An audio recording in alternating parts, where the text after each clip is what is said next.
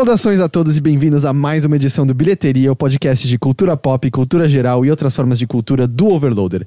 Eu sou o seu anfitrião, Heitor de Paula, eu tô aqui com o Henrique Sampaio. Olá. E estamos também com Isabel Cortez. Olá. Famigerada, famosa amiga de Henrique Sampaio, citada já inúmeras vezes desde a época do Games on the Rocks, possivelmente. Sim, eu, tipo, eu gravo podcast há o quê? Uns oito anos, sete anos.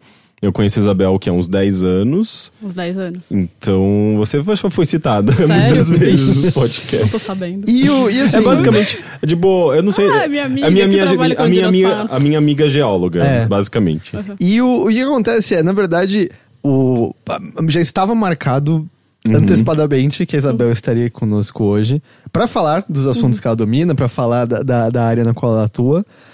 Mas infelizmente calhou também da- do evento terrível deste, deste domingo, né, deste fim de semana, Sim. ah, do incêndio do Museu Nacional, que concerne também a área de atuação da, da Isabel, certo? Sim, isso. E então a gente acabou calhando da pior maneira possível Sim. ah, de que a gente tem uma pessoa com propriedade para falar sobre, sobre, sobre essa terrível perda, sobre essa tragédia que aconteceu.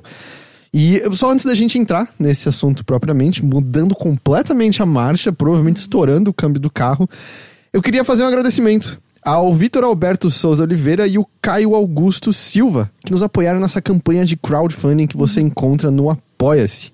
A gente aprendeu nesse fim de semana que financiamento é um negócio muito importante para que instituições continuem funcionando.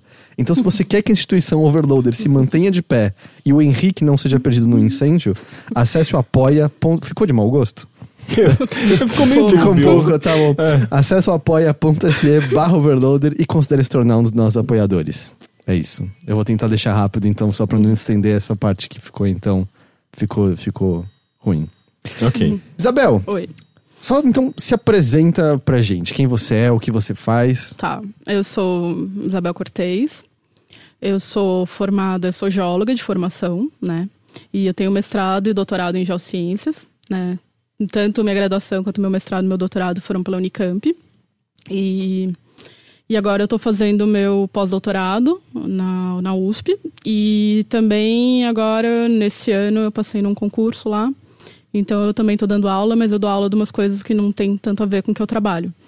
E o que eu trabalho desde o início, desde o início da minha graduação, não do início da graduação, né? Desde os meados da minha graduação, é com paleontologia, né? Eu sou paleontóloga eu- e eu atuo principalmente com paleobotânica, que é uma coisa que geralmente as pessoas acham meio chato, né?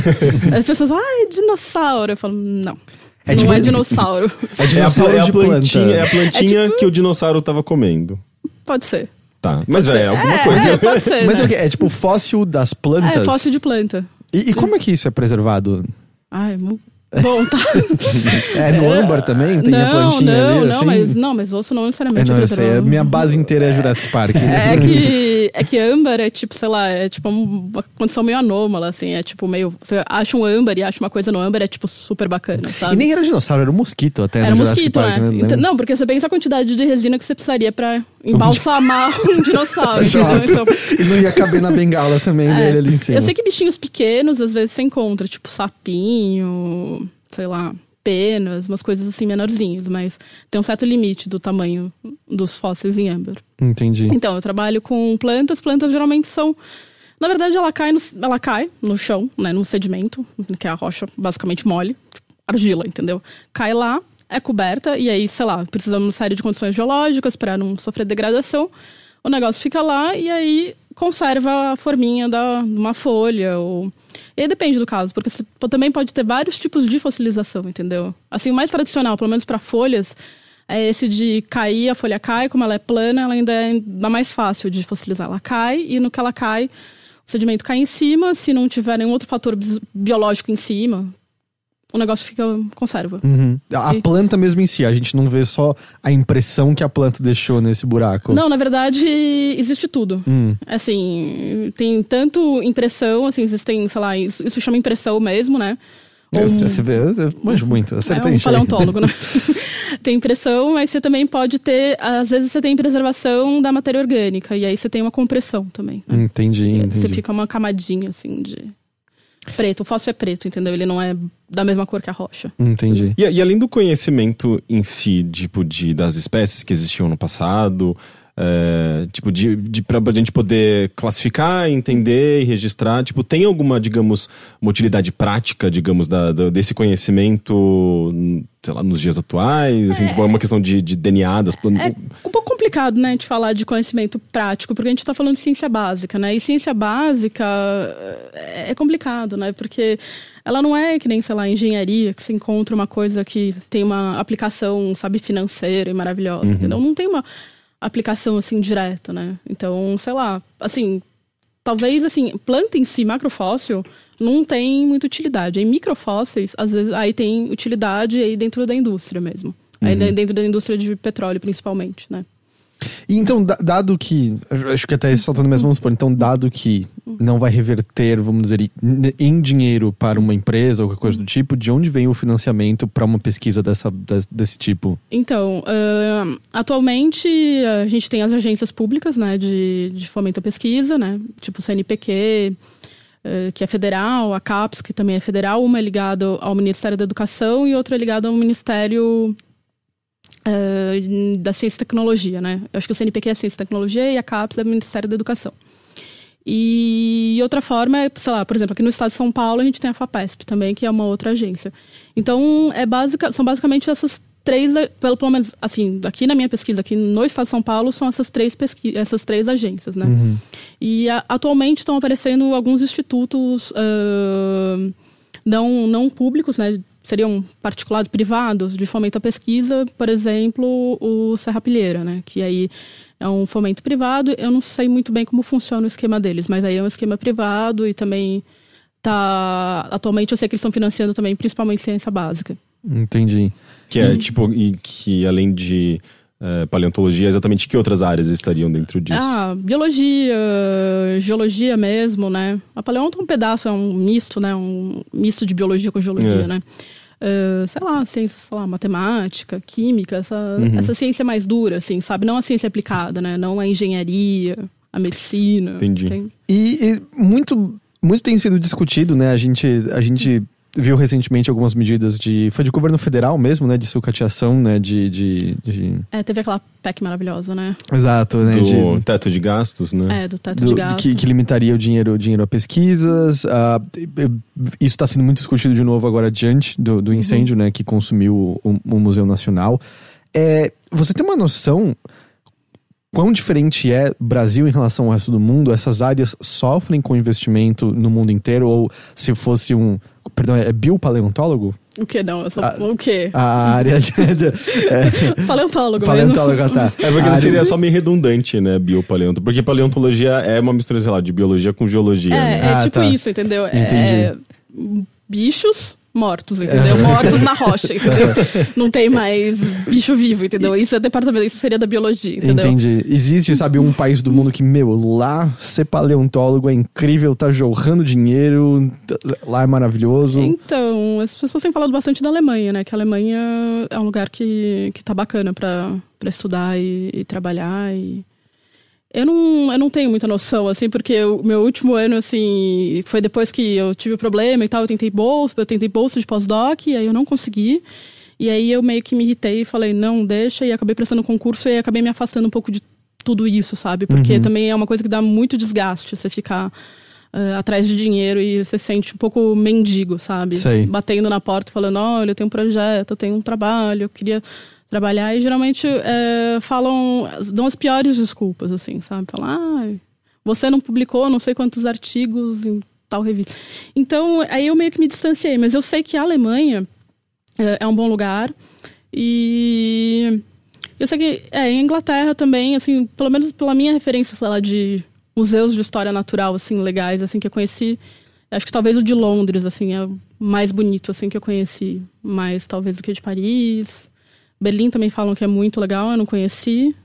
E Nova York, eu não sei, eu não achei tão legal, assim, o de Nova York. Então, É, se, se a gente vê. é, os museus mesmo, só de ver uma foto, de ver um vídeo, você vê que tem muito dinheiro investido ali. Né? Eles valorizam muito esse tipo de, de conhecimento, o, o público uh, se sente motivado, acho que eles uh, também atualizam né, os lugares, assim, modernizam para atrair as pessoas. E, e por, por, mais que às vezes as, as, pessoas estejam indo muito por conta dessa tecnologia por trás dos museus e dessa, uhum. digamos, dessa, uh, desse investimento, não apenas só pelo, pelo objeto de estudo em si, mas ainda assim, é uma maneira de você aproximar o público. É. E aqui no Brasil falta muito isso, é, né? Mas tem, tem uma história também que eu tava vendo que um problema que acho que os pesquisadores têm sofrido no exterior é que tem às vezes muito dinheiro que vai para para parte de divulgação, né, que é essa parte do museu em si, de dele ser lindo e maravilhoso, e às vezes falta dinheiro para pesquisa, hum, entendeu? Para pesquisa de base lá atrás.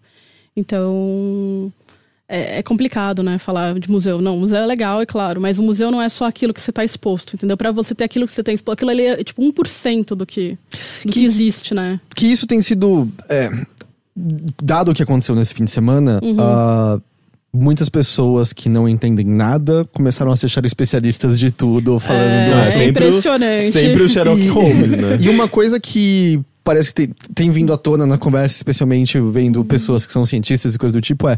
Museu é isso, né? não tá ali só para expor a coisa. A, a, pesquisa é uma das partes principais do que é, sim, do que é feito ali, né? Sim. Muito do trabalho que é feito não é o que vai chegar necessariamente aos olhos do público ou o tempo todo aos olhos do público. É, na verdade, eu acho que ao menos que você tenha um interesse específico, dificilmente você vai chegar, sabe, aos pormenores, assim, sabe? É é, porque aquilo que é exposto é muito básico, né? Também não faz sentido, entendeu? Às vezes, quando você tem uma exposição específica e tal, que são itinerantes, às vezes você tem um pouco mais de aprofundamento num determinado assunto. Mas, no geral, elas são mais superficiais, né? Então, e tem, tem todo o trabalho do museu atrás, porque também acaba. O museu, na verdade, é uma espécie de uma biblioteca de fósseis. Não uhum. sei se é um bom termo. Mas é uma. Fósseis não, de, de material, né? Então é um lugar onde as coisas ficam armazenadas, né? É, tanto é que lá no, no Museu Nacional uh, eram 20 milhões de itens, uhum. né, que eram, uh, pelo menos foram, eles divulgaram dessa maneira. Tipo, obviamente não tinha 20 milhões de itens expostos, provavelmente 20 não, milhões arquivados. Não, não, não, é, sei lá, devia ter, sei lá. Porque, tipo, ok, o lugar é gigantesco, é um palácio que Sim. inclusive foi usado pelo Dom Pedro I, Dom Pedro II. Uhum. Tinha uma ala que era até dos móveis da família real, né? Sim, tem uma relevância histórica, é um lugar muito grande, mas uh, eu acredito que a maior parte ficava armazenada em gavetas, sim, em cofres, sim. em estantes, sim. armários. Uhum. Entendi. E, e acho que isso é uma coisa que que tá, tá ficando, acho que, claro para as pessoas diante do. Qual é exatamente a magnitude e importância do que a gente perdeu? A gente tem isso claro já?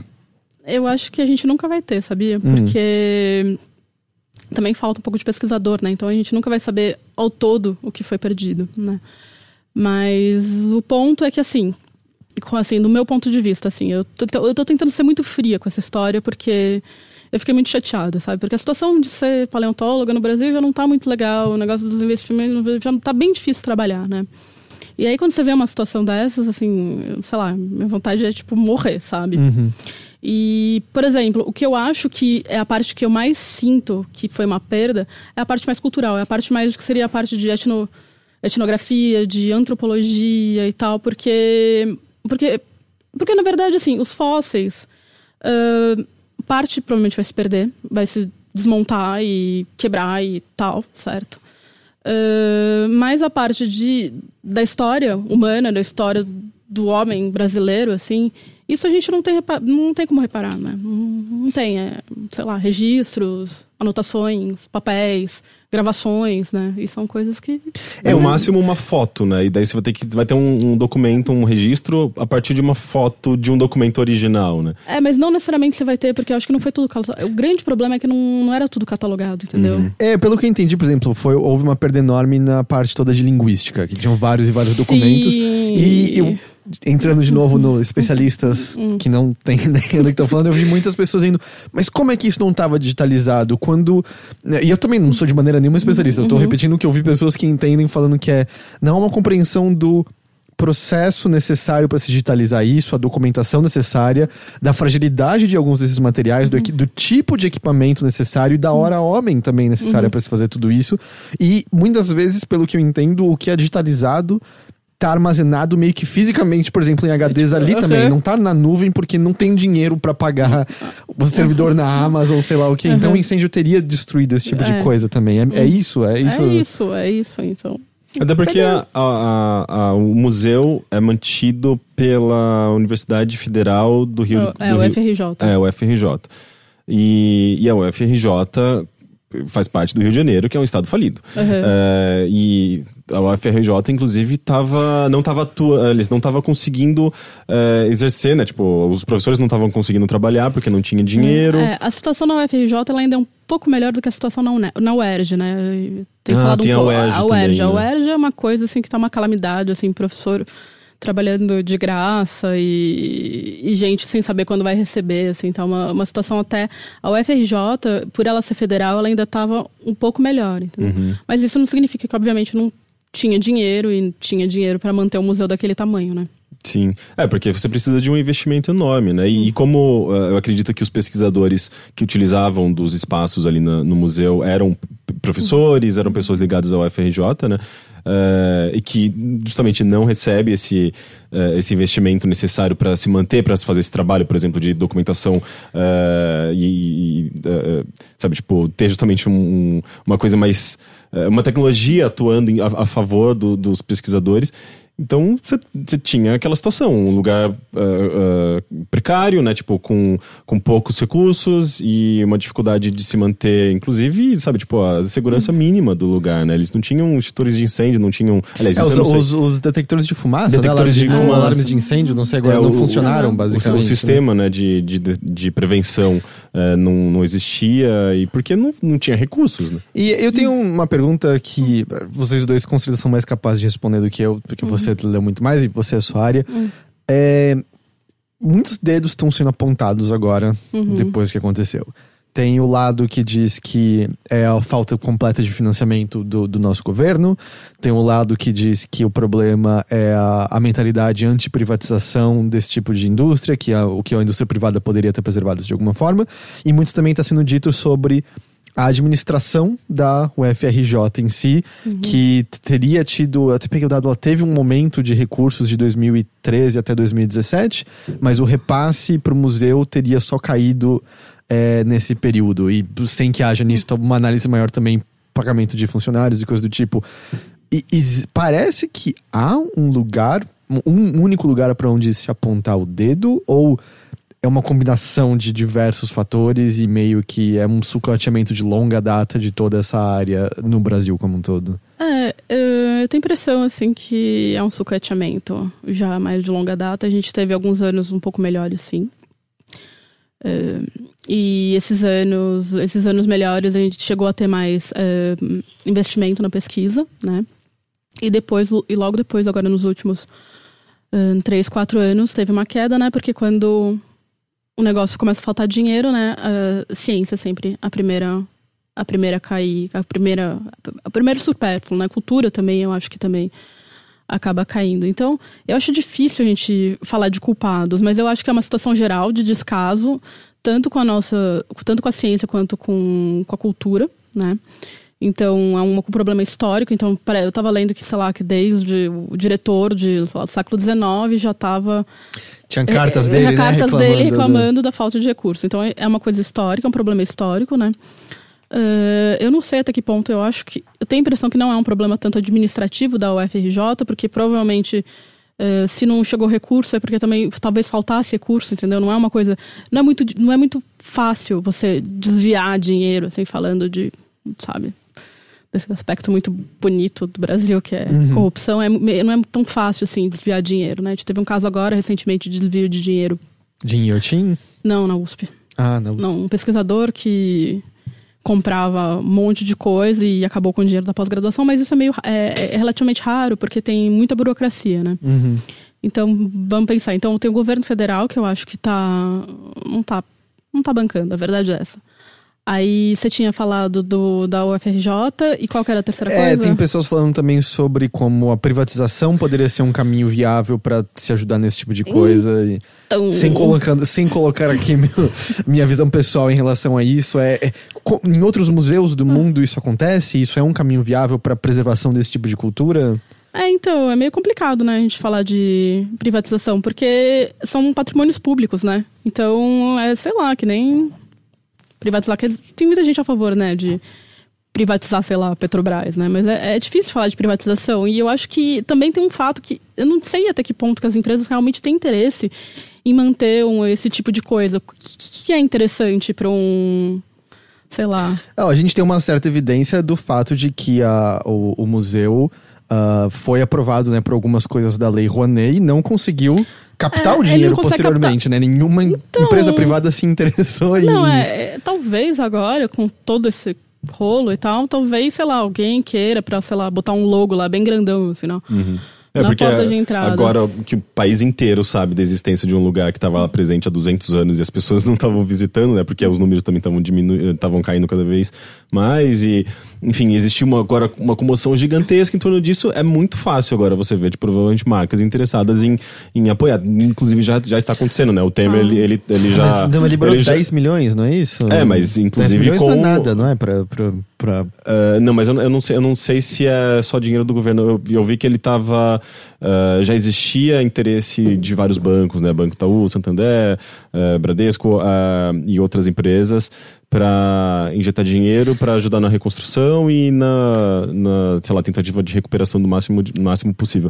Mas eu não sei exatamente se isso vai entrar com um monte de marca Eu não eu estampada no museu. pensando, mas reconstruir o quê? É, é O o, quê? es- o palácio, O palácio? né? Que já- mesmo assim, tipo, você vai ter que reconstruir. Como você vai criar aqueles, aquele, aquelas pinturas? Tudo bem, tudo aquele- bem. Não, você pode, sei lá, reconstituir, sei lá, a arquitetura lá do palácio, porque não, as paredes não caíram, certo? Então, sei lá, faz um, um lindo projeto lá, faz um lindo palácio, né? Mas o que, que a gente vai ter dentro do palácio? O meteorito? É o meteorito. Queimado, ah, né? O crânio Aquele lá. crânio. O e- crânio misterioso. E O as crânio coisas estavam nos armários que parece que sobreviveram ao negócio. É, entende? E aí você fica meio, sabe? Também o museu não é só feito disso, né? Você vai no museu, assim, eu tava vendo as fotos do museu, tipo, era um museu grande, né? Que tem exposição, é tudo organizado, não é uma, não é uma coisa que, sei. E, e- e se eu entendi Envolve corretamente, sem um dinheiro recorrente para que os pesquisadores façam o trabalho deles ali, o, o museu não existe também, basicamente, Não. né? Não, não, porque são os funcionários, né? Que nem, sei lá, qualquer empresa, né? O, eu não sei se é isso que você estava fazendo referência, Henrique, eu anotei aqui. É, o governo federal, federal anunciou nesta terça-feira que o BNDES lançará um edital de 25 milhões para que museus, arquivos e instituições do tipo façam projetos de segurança e prevenção de incêndios e modernizem suas instalações. Ah, isso é outra então, coisa. agora que o, é o maior, era o maior da América Latina, era isso? Agora que o maior da América Latina já era, 200 anos ali e, e coisas muito mais antigas. Aí agora a gente cuida dos outros. Então, mas é assim, É. é assim que funciona. É assim que funciona o Brasil, gente. Tipo, tem que, sei lá, alguém morrer pra alguém ir lá perceber que, tipo, oh, d- deu merda aqui, a gente precisa revisar, revisar essa, essa lei de Mas proteção teve que ser o coisa. maior, porque vários outros museus pegaram fogo, É, né? é, eu tava conversando com a minha recente. supervisora sobre isso ontem e a gente ficou pensando qual que seria o pior cenário. É o pior cenário. Não, é, o pior- não é, é a pior coisa que poderia pegar fogo, entendeu? Assim, eu passei o dia inteiro pensando hoje todas as coisas que podiam pegar fogo antes do museu, sabe? Porque você fala, mas, mas assim, não, assim, sabe? Não, não, não. Sim, é, é- é bizarro, né? Museus é menores. Não, é tipo, Hoje eu, eu eu, fiz uma listinha, hoje. assim, tipo, é quase um por ano, né? Tem, tipo, Teatro Cultura Artística, Instituto Butantan, Memorial da América Latina, Museu de Ciências Naturais da PUC Minas, Centro Cultural Liceu de Artes e Ofícios, Museu da Língua Portuguesa, Cinemateca Brasileira, Museu Nacional. É tipo, é um histórico de, de, de incêndios e, em museus. E, e, é- e é bizarro que, tipo, as pessoas esperavam acontecer. E o investimento agora vai ser muito maior do que se tivesse investido antes numa prevenção, sabe? Tipo, olhar para aquilo lá e falar: a gente precisa instalar um sistema de prevenção contra incêndios ou contra qualquer É, outro tipo de tragédia. é muito tarde, entendeu? Então, é, é tarde, per- perdeu-se muito mais, gasta-se muito mais. Tipo, é até o pior dos casos, sabe? É, é só muita burrice, não é, não é, não é- Tipo, eu não sei, assim, parece que é, é- é assim que funciona a Ah, política no é. Brasil. Tem que esperar a merda acontecer pra que alguma coisa, É, e- é, alguma, alguém se movimente. assim. É, e, por exemplo, em relação ao, ao Museu da Língua Portuguesa, eu fico pensando se. Porque, primeiro, ele era um. Teve um certo coisa, porque ele é, ele é da. Né? Da Globo, né? Então, Era? eu acho que ele era, tem vínculo e tal. É, era um entendeu? museu todo É, todo tecnológico. tecnológico, que nem o museu lá no Rio, aquele museu do. Do futuro? Do, Do é, Futuro, do amanhã? é. Do amanhã, É do do amanhã, amanhã. é. Então eu tinha impressão. Ah, eu não sei, por exemplo, quanto que no Museu da Língua Portuguesa tinha coisa, tinha, tinha coisas originais, mas tinham coisas também digitalizadas. Ele era um museu, eu não conhecia o museu. Era um- é- eu fui algumas vezes. Ele era. Eu acho que era um museu patrocinado também por marcas. Mas era uma coisa meio mais digital, né? Tipo, de você Ele ir... era bem digital, tinha muita interação com telas, tinha. Ah, então. Eh, tinha. Mas tinha bastante também fotografia, tinha coisas, tinha coisas físicas também. É, mas ele é um museu relativamente pequeno, entendeu? É, Se você pequeno. comparar com, com, com o museu, museu Nacional, entendeu? Uhum. Então, é, sei lá, e aí esse que é o problema. Uhum. É, o museu, o, o museu da Língua Portuguesa, ok, a gente perdeu os arquivos, perdeu aqueles, aqueles painéis, aqueles displays bonitos, aquelas É. telas, mas a gente vai lá e só reconstrói. O Museu, o museu, aliás, é, o museu Nacional são documentos históricos. É, são documentos coisas que se per- coleções são de perdidas e não bichinhos. existem mais. Coleções de, sei lá, besouros, coleções de aranhas, sabe? É, Eu acho que isso que é uma, é uma coisa de- difícil de. Eu acho que pra mim, pelo menos, a ficha não caiu ainda. Que existe uma parcela grande de coisas que já era pra sempre. Nós, como da nossa história da nossa espécie, da história do nosso planeta, acabou. É, então, por exemplo, uma coleção, assim, vamos falar de um simples bichinho. Assim, é uma coleção, entendeu? Então dá pra.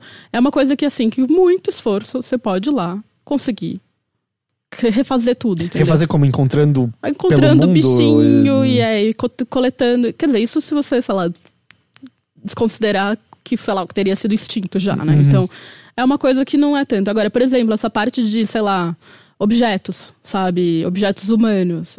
Essa parte, Uhum. aí, essa parte não tem como, entendeu? Tipo, os móveis da família real, por exemplo. Isso É, já era. Isso, que eu acho que talvez seja o menos.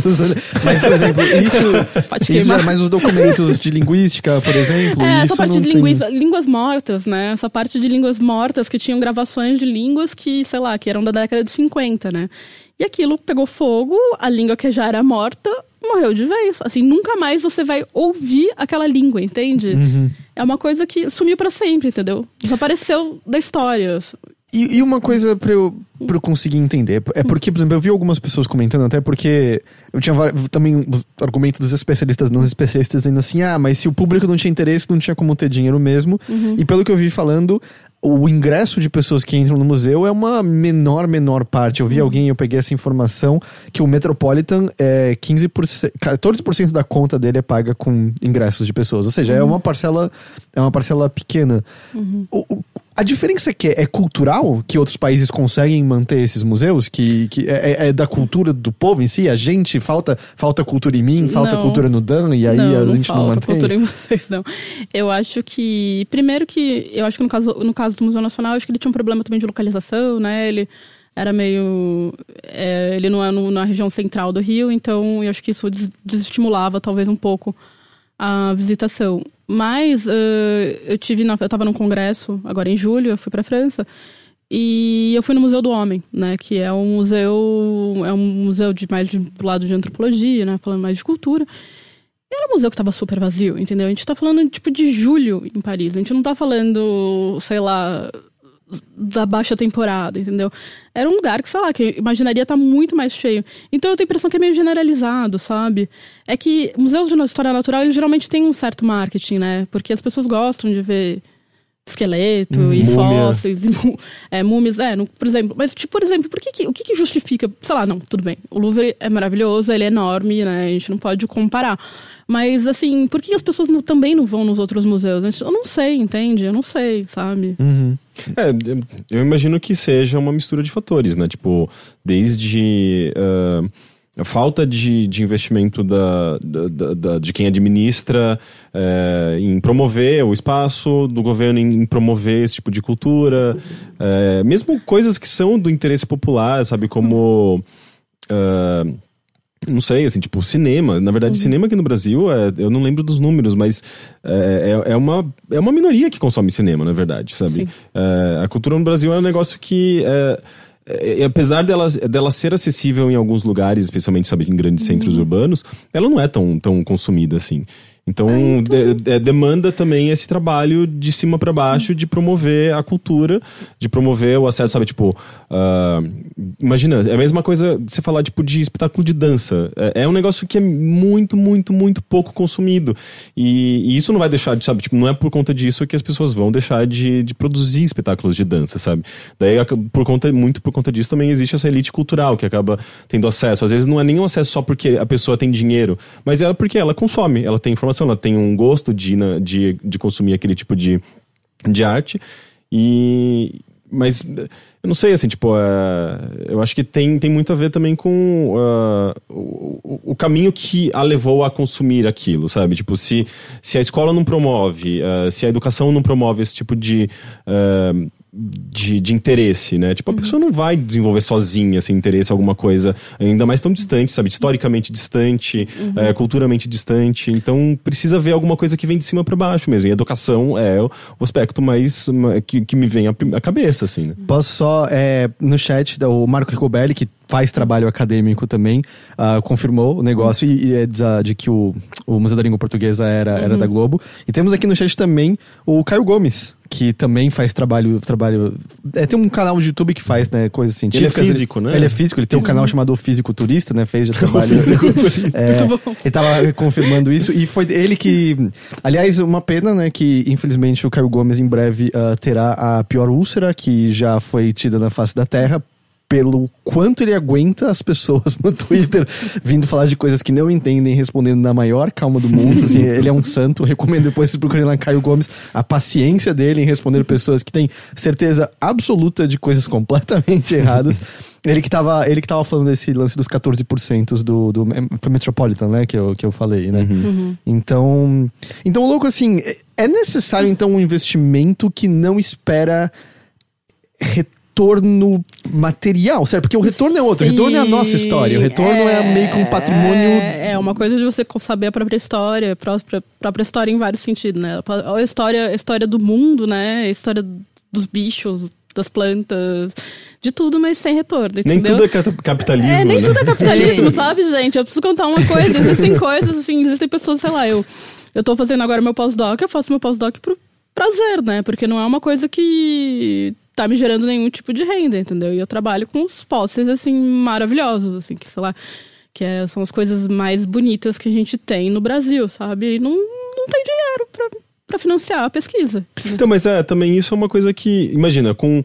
eh, se você tá com um problema com, com um fóssil ali, que, tipo, digamos, não, não tem, digamos, um apelo popular, sabe? Tipo, ah, é fóssil, é um negócio paradinho lá. Agora, tem pessoas que estão lidando. Foto é lindo! coloca umas cordinhas em cima e faz eles dançar. Não, é Olha que- essa planta! É que tem pessoa, tem pesquisadores no Brasil que estão lidando com coisas que, digamos, têm um apelo muito maior, sabe? Tipo, DNA, é, câncer. Ah, sim, e que sim. também não conseguem investimento, sabe? Não conseguem trabalhar no Brasil. Tem muitos pesquisadores. é, tem uma, uma cientista, uma neurocientista, que teve que ir pra fora, levou todo um estudo, uma pesquisa maravilhosa, super valiosa, sabe, pro, pro campo é, da, da neurociência e não é mais brasileiro isso daí, basicamente, porque ela levou tudo pra fora. Os, os- o- as pesquisas, os, os instrumentos, os aparatos, são tudo. é, é, não sei se é para os Estados Unidos que ela foi. Porque não, não tem, tem uma debandada, né, tipo, de pesquisadores no Brasil, é, né, tipo, o meu ex-namorado, o Thiago, que também é amigo da Isabel, ele não tá mais no Brasil também, tipo, Não, ele, Ele, ele trabalhava com química, né? Ele é química. químico e ele desistiu. Sim, não, não tem espaço pra ele aqui, tipo, lá, e lá fora ele consegue trabalhar, ele consegue manter Não, é, ele tem, ele tem um trabalho que ele pesquisa, assim, é o mundo perfeito, sabe? E, e também porque não tem eh, a, a coisa de várias pesquisas. Eu lembro desse exemplo sendo trazido quando a gente teve a, a- a epidemia de Zika recente.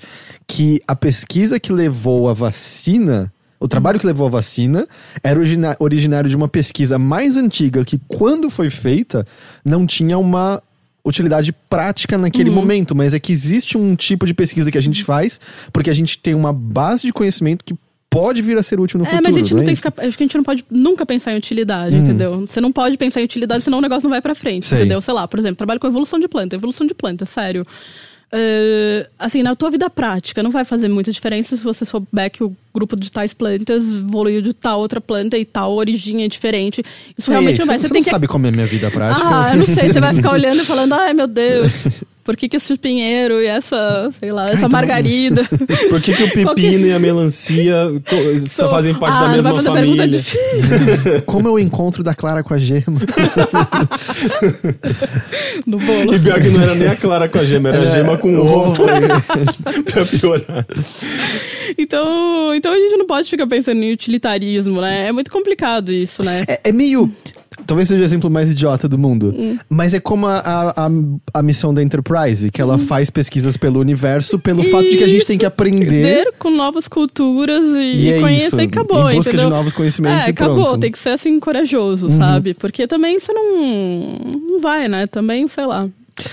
Até porque, ah, às vezes, ah, ah, não sei se. a gente, ah, por exemplo, às vezes surge um, um novo vírus ou um vírus que já é conhecido, mas ele tem uma resistência e, e, e, tipo, uma pesquisa que inicialmente não tem nada a ver, ele pode ser, pode ser Para útil. de pensar, você tá pensando na utilidade Na da pesquisa. utilidade, Para, isso você é não pode verdade. pensar na utilidade. Você Então, tem que mas- pensar na pesquisa pela mas- pesquisa. mas essa pesquisa- Pelo interesse puro e simplesmente.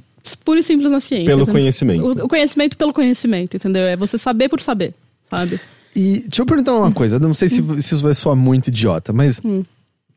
Eu presumo, por exemplo, que fósseis de plantas existem num número limitado no mundo. Pelo menos de, umas, de certas épocas, assim. Ou é Sim, infinito. é- Não, não é infinito, mas também não é tudo que foi descoberto, entende? Entendeu? Tem muita coisa que ainda tá no lugar. Então é difícil você esgotar. Tá. Entendeu? Mas é, é minha pergunta ia mais na direção assim. Vamos, vamos supor, Hum. vamos supor. A gente tem o objeto ali no museu. Uhum. E numa certa. A gente até, por exemplo, pode catalogar com foto, com Uhum. um desenho de alguém.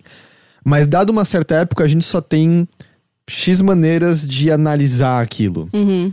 Quando a gente perde esse material prático e a gente avança e a gente passa a ter X mais dois maneiras de analisar, Uhum. a gente não perde meio que a viabilidade de estudar porque precisa do material Sim. original de alguma forma? Precisa. E a gente sofreu essa perda, então, provavelmente. Sofreu. Tá, ok. Sofremos. Então é uma coisa que já era, Uhum. entendeu?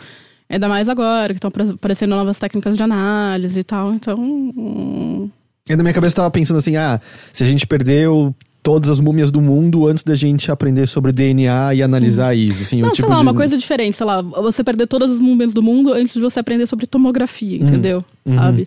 Aí você perdeu, perdeu, né?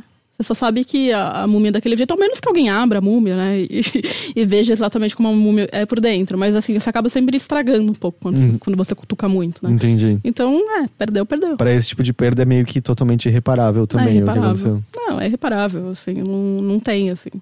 E no, no caso do Museu Nacional, que a gente tinha eh, alguns. ah, como que a gente chama? Um, um esqueleto inteiro de um dinossauro? Esqueleto Ah, mesmo? eram réplicas. Répli- Ah, Ah, eram a, maior parte, a maior parte eram réplicas, isso. Mas lendo. réplicas hum, feitas, coisas Feitas, criadas é, de resina, de resina.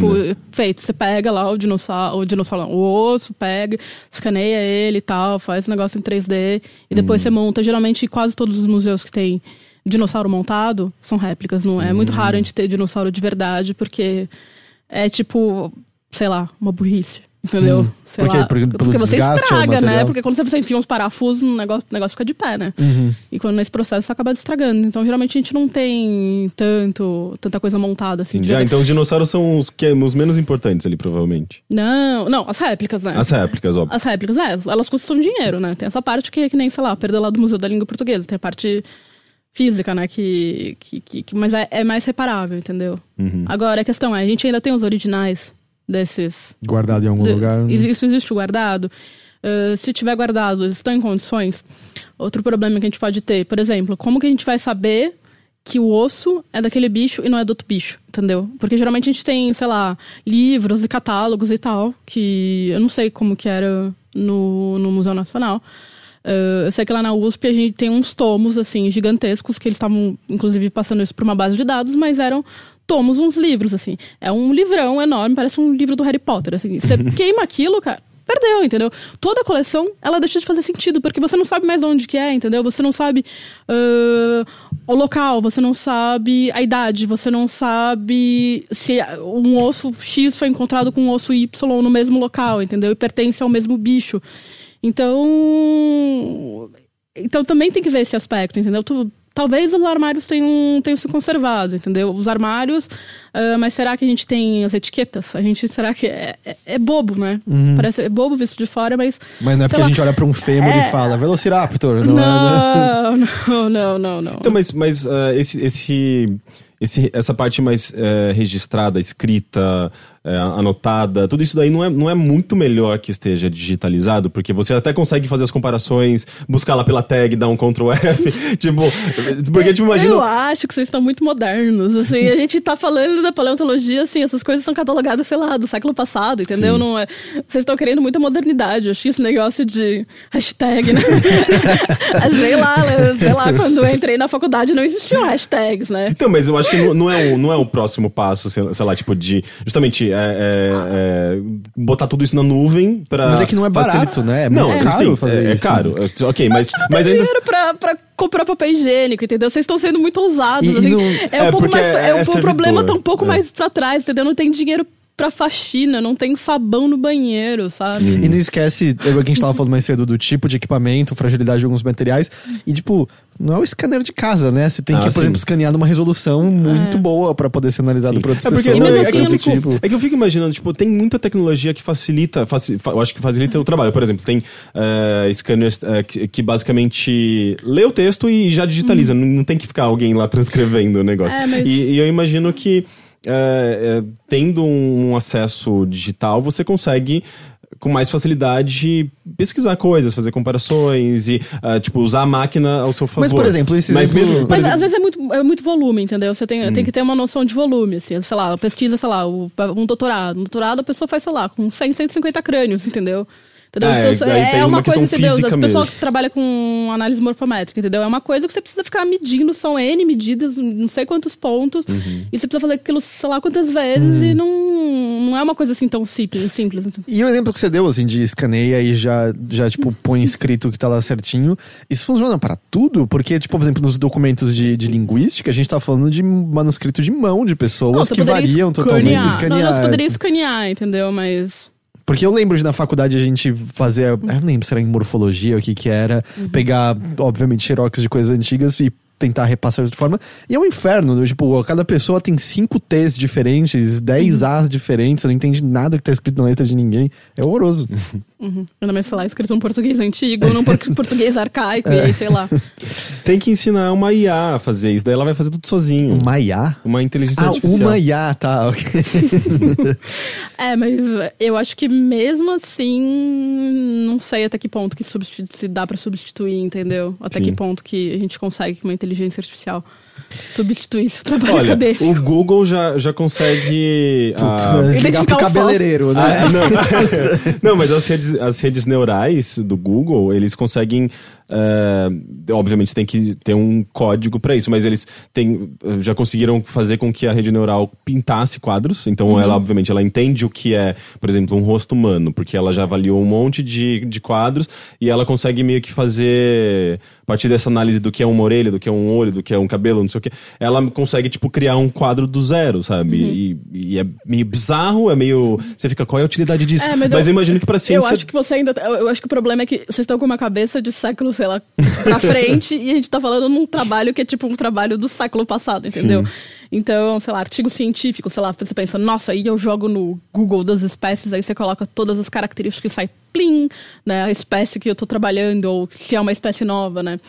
Ah, não tem tudo pronto. Você tem que ir lá buscar na revista original, ler o artigo, ver, pegar as medidas, comparar, olhar para um, olhar para o outro, olhar para o terceiro. Aí você descobre que tem um outro artigo no outro fulano, aí, sei lá, o artigo em alemão. Você, Você fala, ah, trabalha o com uns, uns, uns, sei lá, uns materiais muito antigos, assim, sei lá, do século XVIII ou não? Não, os artigos mais antigos que eu tenho, que eu trabalho, são do século. É, começo do século XX, mais ou menos. Que, E, que é mais ou menos. Na verdade, agora eu tava, eu tava ajudando minha supervisora a escrever um, um capítulo de um livro que é sobre história da paleobotânica e tal. E, e aí eu tenho, eu tenho lido um bocado agora. Foi uma coincidência também dessas em- muito tristes, assim, que eu tava lendo bastante coisa sobre o, o Museu Nacional quando quando aconteceu isso, mas é, são coisas assim que, sei lá, que, por, exemplo, a paleobotânica no Brasil, ela começa, sei lá, mesmo no final do século XIX, entendeu?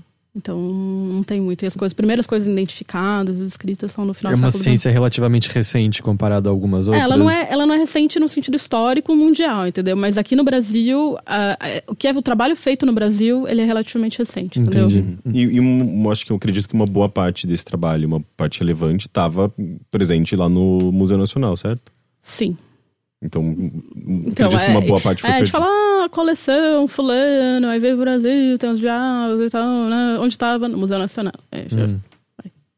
Ficamos deprimidos. Ai, É tudo, é tudo assim, meu- meus últimos três dias, dois dias foram isso, foi ficar deprimida. Uhum.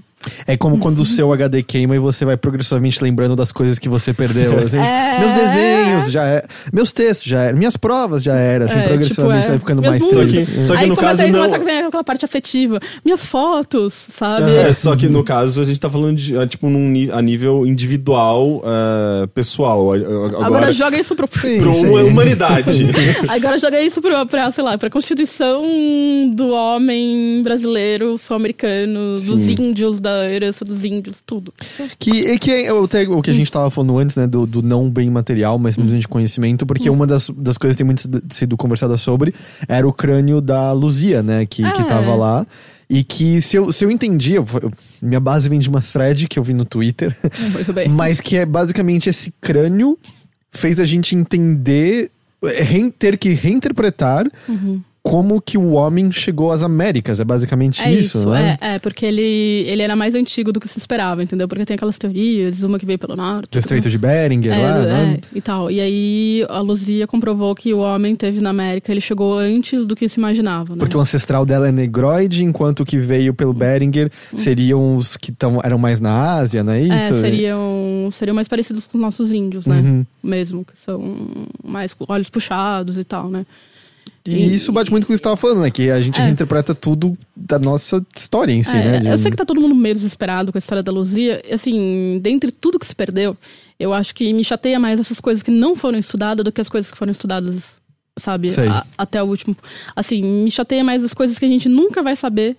O que elas, a gente nunca vai saber o que, que era, porque ela não existe mais, entendeu? A Luzia a gente, a gente pegou, estudou, né?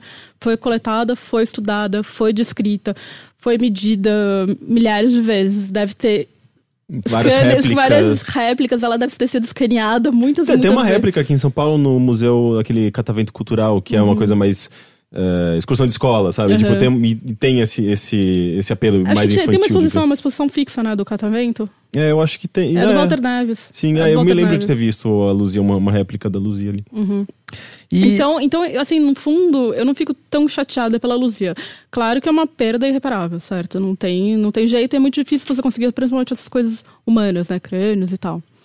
Eh, mas, eh, mas tem coisas que, que, que eu sinto mais, assim, porque aí parece que é um grande vazio, entendeu? Uma, uma sensação de você perder aquilo que você não teve, entendeu? Assim, você podia ter tido, entendeu? Mas você não teve. E aí aquilo não existe mais. É uma coisa que. por, pela falta de verba e, e falta tipo, de pessoas o suficiente, existiam coisas, por exemplo, material que chegava, era armazenado e não foi nem sequer olhado, catalogado direito. Provavelmente. E tava... Entendi. Provavelmente. É, eu tenho material assim na USP, entendeu? Que chega e, e não tem gente para estudar, não tem gente interessada. é, você tem que ser muito corajoso para ser cientista no Brasil, entendeu? Como é esse negócio da ciência pela ciência, que você não tem é, o menor sentido assim, prático, né? É muito difícil você querer conseguir depois. O que, que você vai virar depois? Você termina, sei lá, você vai lá, faz seu. Faz, sei lá, faculdade de sei lá, biologia, que é um curso que, que é um pouco mais difícil, né? Faz biologia, você vai lá, estuda feito um camelo, né? Depois você vai lá, faz seu mestrado, publica, faz doutorado, publica ainda mais, termina. E aí o que você vai fazer? Então, Você vai virar, sei lá, você vai acabar. Você fica, as opções são muito. são muito poucas, entendeu? Você acaba. Você tem que ir ou pro lado acadêmico, né? Para você poder dar continuidade, continuidade à pesquisa, ou você ir para esses museus. Os museus são poucos no Brasil, entendeu? Então não, não absorve todo o pessoal. Então por isso também tem muita gente indo para fora, né? Entendi, entendi. E, e você acha que. Ah, quando quando dá, dá pra a gente sentir assim, tipo, ah, a partir desse ano ah, a verba começou a, a diminuir para pesquisa científica, eh, dá pra identificar facilmente, assim, tipo, eh, sei lá. eh, no governo Dilma, por exemplo, acho que no segundo, no segundo, no segundo mandato dela já tava caindo. Já tava né? caindo, é, é, Porque a gente teve essa fase aí do, do governo Lula e tal, que tava, a situação tava um pouco melhor, Sim. assim, É, inclusive, a- o investimento do, do eh, da parte da, de, de- educação mesmo era gigantesco no, no governo Lula, né? Tipo, na. Com. É, mas com tinha Ciências Sem. Fronteiras, né? É, Ciências Sem É, Fronteiras. mas Ciências Sem Fronteiras foi uma coisa bem complicada, né? É? porque... tipo, pelo que eu tinha visto, uh, uh, ensino médio uh, consumia o que? 80% da, das verbas do, do, investimento na educação e faltava, uhum. era super desequilibrado, inclusive, uhum. né? O ensino médio e ensino primário ali, fundamental, era bem menos. Uhum. E eu acho que uma boa parte ia para justamente Ciências Sem Fronteiras e é, bolsas. Ciências, é, Ciências Sem Fronteiras levou muita gente para fora, levou uma geração, né, para fora do, uhum. do país, assim, é é legal. É uma, um pessoal um pouco mais novo que eu, assim, eu fico triste porque é, que eu não peguei, eu não estava na graduação quando lançou o programa, né? Ele lançou quando eu estava no final da minha graduação, já estava quase me formando, então não interessava ir para fora. O marido e da depois... minha irmã pegou, ele tá em Londres, ele tá, eles estão morando aí, na Inglaterra. É, mas aí tiveram os dois, aí, tipo, tô, aí não tinha Ciências Sem Fronteiras pro mestrado, né? E também eu tinha bolsa, tinha bolsa FAPESP, eu não podia sair. E aí no meu doutorado, aí aconteceram outros problemas, eu acabei não saindo também, entendeu? Mas Assim, tem uma geração, assim, que conseguiu viajar e tal. Só que o problema é que, às vezes, é, tinha um problema um pouco de cálculo com as bolsas, né? Que, às vezes, as bolsas eram um pouco maiores, assim, do que a pessoa... Era um negócio meio mal medido, sabe? Tanto que chamavam de Dilma Card e tal, né? o Thiago te falou da Dilma Card. Dilma Card? Dilma Card. Dilma Card era o cartãozinho, né? Do, do banco que você tinha. E aí, uh, a qualidade de vida era muito boa. Uhum. Muito boa pra. Ah, e o lance, qual, qual é a questão? Assim, tipo, a, a, a, o intercâmbio é importante justamente por essa troca de conhecimento e de experiências Sim. e você trazer de volta pro Brasil Sim. tudo que você absorveu lá fora. É, talvez aprender uma língua também, eu acho que é legal, assim. Até porque é pra ciência é super é. importante, né? Sei lá, francês, é. para algumas é, áreas. Francês, inglês, alemão e tal. Então, talvez, principalmente para uh, eh, para aprender línguas também, não é só uma coisa de de você de você ir lá pra, pra sei lá, pra estudar numa universidade no exterior porque é chique, entendeu? Porque tem muita coisa no meio acadêmico que não é traduzida ou a pessoa cita o trecho original na língua, pelo menos em letras eu me lembro volta e meia tá lendo coisas e aí tem tipo dois parágrafos em francês no meio e você, porra, cara, você podia ter traduzido isso aqui pra mim, sabe? E aí era tipo, ah. se fode aí, ou você sabe falar Mas... francês. Google Translator, gente. o Rick, o Google vai salvar o mundo, velho. Não, é, na, na, área científica não, é mais ou menos, é, quer dizer, tirando as coisas mais antigas, geralmente é tudo em inglês, uhum. né? Então não é raro você ver um texto. Agora, cada vez menos em português, cada vez menos em, outras línguas. E, e, então, geralmente não tem tanta coisa assim. Então, mas, mas assim, tipo, muito legal que teve esse puta investimento no, pro Ciências Sem Fronteiras, uhum. uh, ensino superior, uhum. uh, é, pesquisa. Então, talvez mas... tenha sido mal distribuído, então, né? eu acho que foi mal distribuído. Talvez podia ter tirado um pouquinho dali e colocar talvez um pouquinho mais na parte de segurança pois é. do museu, Pois é. Né? Não, e outra, tem essa Porque questão não era de... pra ser um problema de agora, né? Era uma coisa que ter sido feita, sei lá, quantos mil anos atrás, né? Pois é. Sei lá, não, 20, é, tem 200 anos, anos né? o museu, gente. É, por isso que não dá pra defender governo nenhum, assim, nessa história, Sim. sabe? Não, mas onde eu queria chegar é, é legal, isso foi feito, muita gente foi para fora, muita gente voltou e voltou para quê exatamente? Tipo, para não conseguir continuar dar continuidade ao seu trabalho, sabe? Foi para foi para fora. Pra um rolê. É, é, então, é exato, né? Tipo, legal, você passeou e agora? Veio pro Brasil e aqui não tem mais espaço para você. Então, tipo, não tem continuidade esse programa, né? Não. Tanto é que as bolsas estão minguando, certo? Não, não existe mais. não existe, existe, mais bolsa? Eu não, sei, eu, eu não sei como tá a situação Eu vi agora. que, tipo, tinham cancelado bolsas... Eu vi que eles estão cortando cada vez mais, cortando, cortando, cortando, cortando. Eu não... Acho que não tem. Ou seja, né? quando você, você, você corta a bolsa no Brasil... Pagar, o CNPq não tem dinheiro nem pra pagar as, as dispensas, as dispensas é. do, do ano, sabe? Eles Sim. chegam em setembro já desesperados porque acabou a verba, sabe? E quando você não tem mais bolsa no Brasil, você não tem mais pesquisa científica. Ao menos que vocês, sei lá, tenham um, uma pessoa que te financie, sei lá, tipo um seus pai. pais. e, seja, e, aí esse que é o problema, né? Porque aí, as empresas que vão financiar a pesquisa são aquelas de utilidade prática para elas. Né? Exatamente, né? então... é. Sei lá, a empresa lá de tecnologia vai, vai patrocinar lá um engenheirinho, entendeu? Quem vai ligar pra paleontologia, pra que dinheiro que vai dar, sabe? Pra fazer uhum. o quê? Revistinha de álbum de figurinha de dinossauro? Entende? Eu não...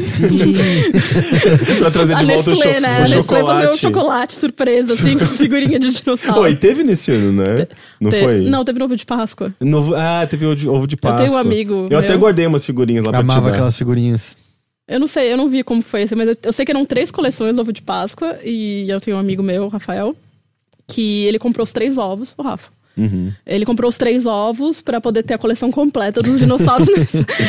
não, tudo bem, ele é uma pessoa que tem recursos, é professor e tal, e, e pode bancar. Mas eu falava, meu Deus, o nível que a gente chega, né? De ficar comprando. mas não tem muito lugar, né? Entendi. Eu tenho, eu acho que eu ainda tenho meu albinho do. Aquele antigo, de O quando a gente antigo. era criança? Esse aí, Sim. esse faz tempo. Não, mas é- o mais curioso é que, tipo, dinossauro é um negócio que as pessoas amam, né? É, é. é um negócio, tipo, tem um, um certo. Um, não sei, tipo, tem Jurassic Park, sabe? As pessoas É, amam. mas é, você assistiu o mais recente? Eu acho que as pessoas odeiam sei. dinossauro agora. mas a bilheteria vai, vai Ah, contra verdade, isso que você tá é. dizendo, porque é um sucesso de, de bilheteria. mas, ca- rapaz, vê esse filme. Eu não sei, mas acho que as pessoas gostam de dinossauro como elas gostam de, sei lá, de robôs gigantes, não? Hum. Pra vocês que são dessa área aí, não? Essas coisas de, sei lá, as coisas de gostar de coisas grandes, bravas e furiosas e. É mais É que- é o que- imaginário do que é um É. dinossauro do que o que é o o dinossauro. interesse pela ciência e mais, e mais essa, essa É, é um, fantasia é um por trás. monstro, né? basicamente, na nossa cabeça, né? É, É, um- é tipo um réptil gigante, É. carnívoro e, e cada vez mais quando a gente vê a realidade não é exatamente daquele jeito. Velociraptors são meio babacas no, no mundo Ah, eles são real. baixinhos, tá? né? Coitados. Eles têm pena, sabe? É, tipo, não dá pra respeitar o bicho com pena, assim, mas... Mas, mas, de certa forma, também acaba servindo de, de, de porta de entrada pra muita gente pra essa área. Sei lá, alguém que de fato tem o interesse, gosta, sei lá, começou a gostar e se interessar por dinossauro por conta de Jurassic Park ou alguma coisa relacionada a isso da cultura pop e começa a se aprofundar e eventualmente acaba, às vezes, ganhando interesse em paleontologia, arqueologia, sei lá, e vai e começa a entrar nessa área. É, a minha história é mais ou menos assim, né? Eu comecei com, sei lá, eu tinha 10 anos quando teve o primeiro Jurassic Park, né? E, e aí, né, foi aquela coisa maravilhosa e eu fui, sei lá, seis vezes no cinema, sabe? Nossa, eu, fui, eu ia ver Pocahontas e ia ver Jurassic Park. Aí vi, sei lá, seis vezes eh, Jurassic Park. E aí, sei lá, eu tinha um certo interesse e tal, mas foi uma coisa que durante a minha adolescência meio que desapareceu. E aí, por acaso, eu fui parar na geologia. E também, meio por acaso, eu acabei parando na paleontologia, assim. Não era bem o programado, assim, nos meus projetos de, sei lá, de jovem pessoa com 20 e poucos anos. As coisas foram acontecendo e quando eu vi, eu já estava enfiada na paleontologia, que no final era uma coisa que eu gostava, porque eu gostava muito de biologia e tal. E foi uma forma de eu, de eu ter uma relação um pouco melhor com a geologia, porque eu achava a geologia um pouco chato, né? Porque pedrinha, Pedras. pedras. É pedras, lâminas de pedras. Você fala, olha, tem esse mineral, esse mineral, esse mineral. E Plantas, pelo menos, você sabe que existiu vida ali. os geólogos vão me matar agora. E, e aí, as- mais uma das perguntas que eu não sei se é muito idiota, mas... Não, ó, tem um professor meu que fala que não existe pergunta idiota. Ah, idiota não me- é não fazer perguntas. Ele não me conhece, mas... Não, mas é- É, como, assim, vamos supor, você acorda, tipo, vou hoje pesquisar fósseis de plantas. Onde você sai, tipo, pra escavar fósseis de plantas? Como você sabe, tipo, onde terão fósseis de plantas pra serem encontrados? Então, é, tem, tem muita gente andando por aí, né? Eu- por incrível que pareça, né? E, geralmente é, é aquela história, né? Tem uma pessoa que tá lá andando pelo meio do mato, aí vê um pedaço de pedra, aí vê um negócio esquisito, aí passa o doutor, aí o doutor leva, um doutor, digo um doutor assim, utópico, não um, um doutor na área, entendeu? Olha, fala, vou matar Esse a homem essa- é esse uma homem- pessoa, essa pessoa mulher tem mais doutorado. cultura, é uma pessoa que é, que é, ou é um médico, né? Aí a pessoa fala, olha, vou levar para o meu amigo. Aí acaba levando, aí outra pessoa fala, olha e tal. Então geralmente é meio que nisso do, do boca a boca, assim. Não Sei. tem tanto esse negócio de, sei lá. Quer dizer, também existe isso, da pessoa sair mapeando e tal. E aí, por acaso, a partir do geólogo mesmo, vai lá, bate e encontra. Mas isso seria no- durante as, sei lá, excursões de mapeamento geológico, entendeu? Mas também acontece assim muito do acaso, sabe? De alguém vê, aí leva, aí a pessoa se interessa, encontra um peixe, fala, ah, esse peixe, não sei o quê, leva pra um, leva pra outro e fala, ah, olha, então vai lá, bate lá que tem alguma coisa. Não, a tecnologia deve facilitar também, né? Eu de novo lá com o Google. Mas Mas a põe pessoa... o Google no chão e ele encontra o Não, fóssil. Não, não, a é- pessoa, a pessoa tipo, Um manda drone. uma foto, sabe? Tipo, pe- pela foto eu acho que facilita pra, pra não, não, sei lá, não ter um alarme falso. Você vai se locomover lá pro interior, Ah, chega lá, ah, é uma pedra como qualquer outra. Ah, mas as pessoas vão, vão, tem sempre uma historinha assim, tipo. A pessoa vai, não sei o quê, chega lá e não é porcaria nenhuma, tá? Pô, Deve ser meio desgastante essa É só uma pedra. É, não, chega lá, bate, não descobre de onde é também, porque não adianta, né? Uma pedra solta é só uma pedra solta, não é? Lá, Rocha. é, de novo, a- atacando os geólogos. é. Não, não, mas é porque você também, assim como um fóssil, você precisa saber de onde ele veio. Uma rocha, você não, uma rocha solta assim na mão, ela, ela diz muito pouco, né? Você precisa saber de onde que ela é, por que que ela, porque ela tem as características de cada ambiente geológico e tal. Então, não necessariamente vai falar muita coisa. E quando você tava mais nesse trabalho de pesquisa, a sua pesquisa. Não, assim, ainda tô no É que a gente tinha entendido que você feito um concurso e aí tava meio Ah, não distante. eu, não, eu continuo fazendo pós-doutorado. Ah, tá. Assim, eu tô distante da parte do, do fomento à pesquisa, de Tá, ir atrás das, das agências de pesquisa para conseguir financiamento. En- Então, a sua área de pesquisa é mais essas pessoas descobrem esses fósseis e aí eles chegam até você e aí você os estuda. É, é, no caso dos fósseis que eu tô estudando atualmente, eh, eles foram. A história deles é um pouco mais interessante. Eh, tem um lugar lá no Nordeste, né, no Ceará, que chama Chapada do Araripe, não sei se vocês conhecem. Não. Então, aí nessa Chapada do Araripe eh, tem um dos locais que tem os fósseis assim mais bonitos do Brasil. São de idade cretácea, que nem os dinossauros, né? E, e esse local é, sei lá, é o local, assim, um dos locais mais maravilhosos, né? E, enfim, aí. Mas é maravilhosos mu- em que sentido? são os fósseis mais bem preservados. A gente tem Ah. preservação de uma coisa que não é tão comum, que é a parte mole, né? Porque quando a gente. Folha é mais fácil de preservar e tal. Folha a gente fala, é mole, mas tem alguns tecidos e tal a gente consegue preservar. Mas agora, por exemplo, cartilagem de dinossauro é difícil de preservar, entendeu? Pena de dinossauro. Por isso que os dinossauros não É tinham só pena. osso. Geralmente a gente conserva só osso, entendeu? Porque são as partes duras. Tem que estar tá mais seco o ambiente pra isso ser preservado? É, então, é, são condições específicas muito mínimas, né? E é esse lugar, que fica lá no, na Chapada do Araripe, esse lugar maravilhoso, né? E o que acontece muito lá é tráfico de fósseis. Ah, porque tem uma lei aqui, a gente não falou até agora, mas eh, todo fóssil que é encontrado em território nacional é patrimônio nacional, né? Então é proibido, desde a época do Getúlio, é proibido vender fóssil, comprar fóssil, é, é, os fósseis, eh, se você possuir um fóssil também, não, não é permitido, né? E daí entra o IFAM também, que eu acho que deve fazer um trabalho de monitoramento. É, geralmente de- eles fazem e tal. E aí tem, um- tem a Polícia Federal, né? Então, esses fósseis, o fóssil que eu tô estudando agora, ele é uma apreensão da Polícia Federal. Assim, como a gente. Geralmente eu tenho esse problema que eu falei da questão do lugar e tal, que a gente meio que se perde. Mas como esses fósseis são muito característicos, entendeu? Eh, a, gente sabe, a gente sabe a idade. Então não é uma informação totalmente perdida. Mas eu não sei exatamente de onde ele saiu. E aí isso foi apreendido pela Polícia Federal. E a USP recebeu esse material como fiel depositário, né? E tá, acho que ainda eh, esse processo está em trâmite, né?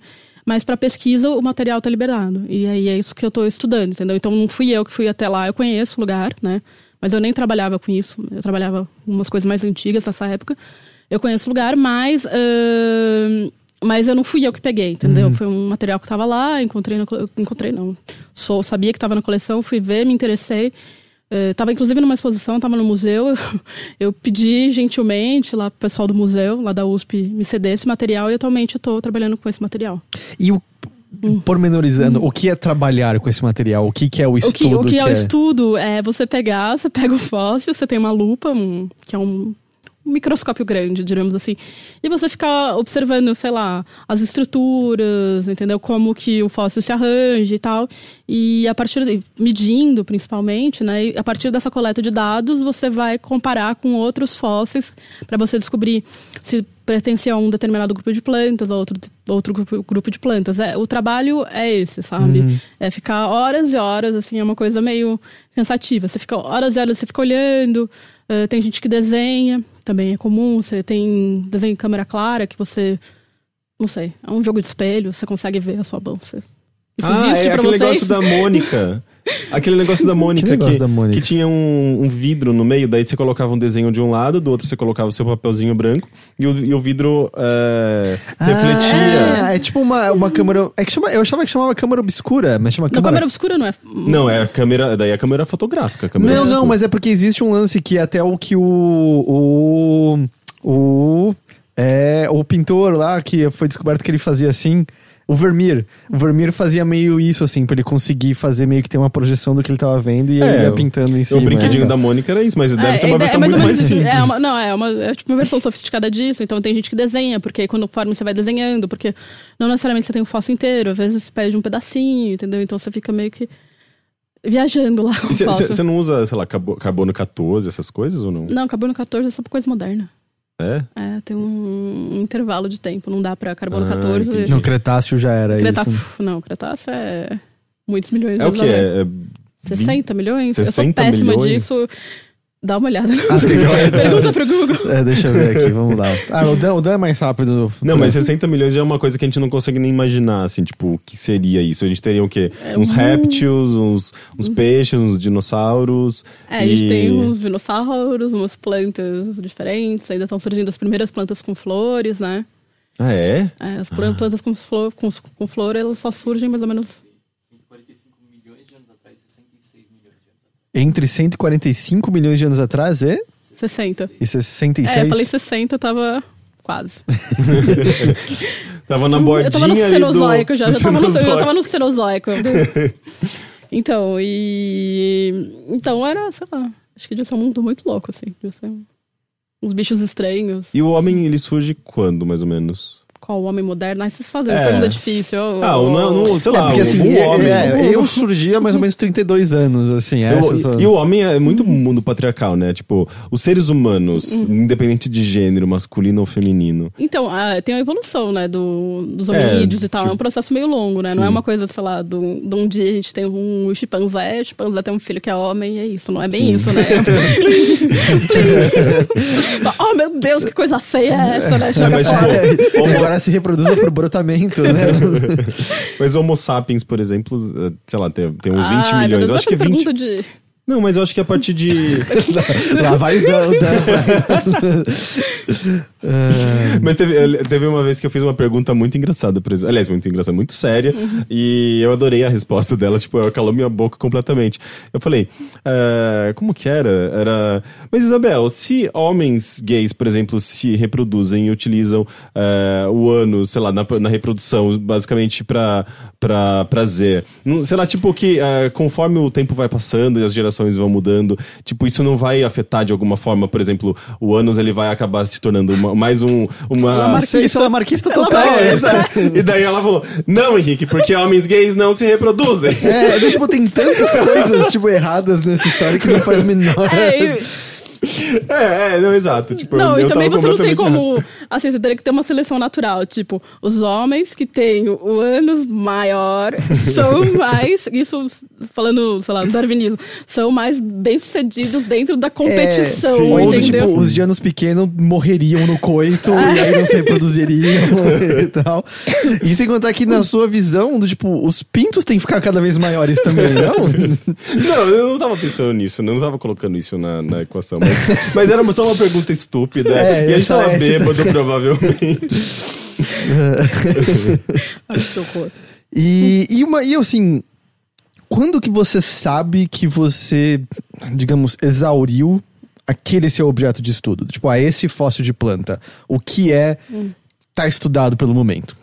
Olhei tudo que eu posso olhar nisso aqui, dada a tecnologia e conhecimento que a gente tem Eu- agora. É quando, é quando nasce o paper? É isso?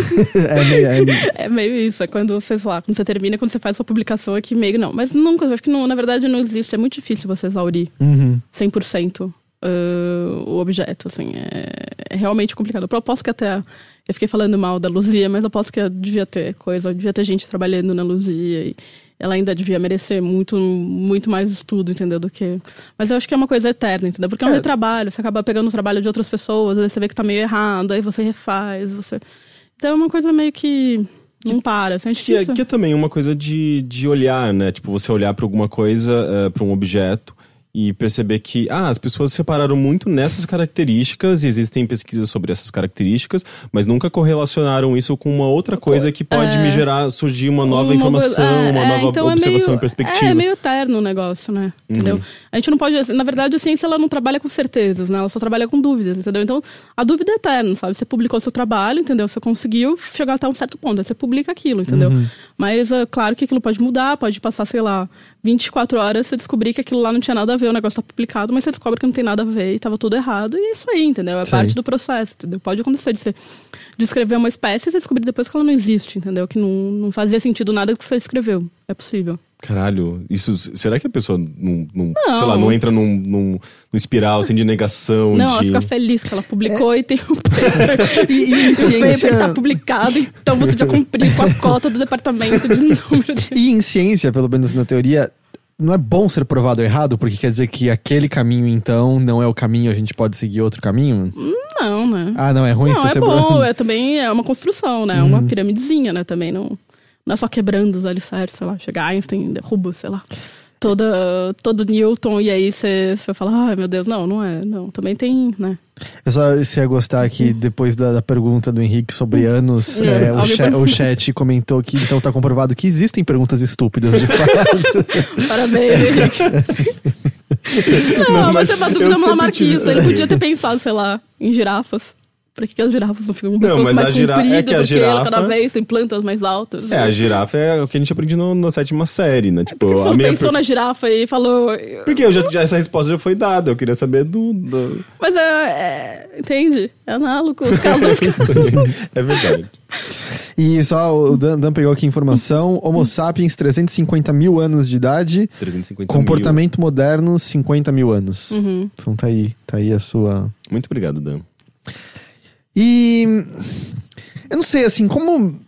É óbvio que nesse momento eu acho que a visão é só triste e pessimista, Uhum. mas você acha que alguma mudança vai ser promovida diante dessa tragédia? Existe qualquer esperança no horizonte? ah, eu não sei. Eu ando muito pessimista, pra falar a verdade. Assim, os últimos anos foram bem difíceis e eu tô cada vez menos acreditando nas coisas. Assim, eu tô achando que vai ser Ladeira abaixo. ladeira abaixo. Assim. É, considerando as eleições, né? Tipo, a, É. a, a campanha eleitoral agora de, de agora e as pesquisas e tudo mais, não tem como se Não, a gente manter tá num muito. cenário muito, muito complicado e, e a minha impressão é que o negócio tá desmoronando. Assim, já tava desmoronando já faz muito tempo.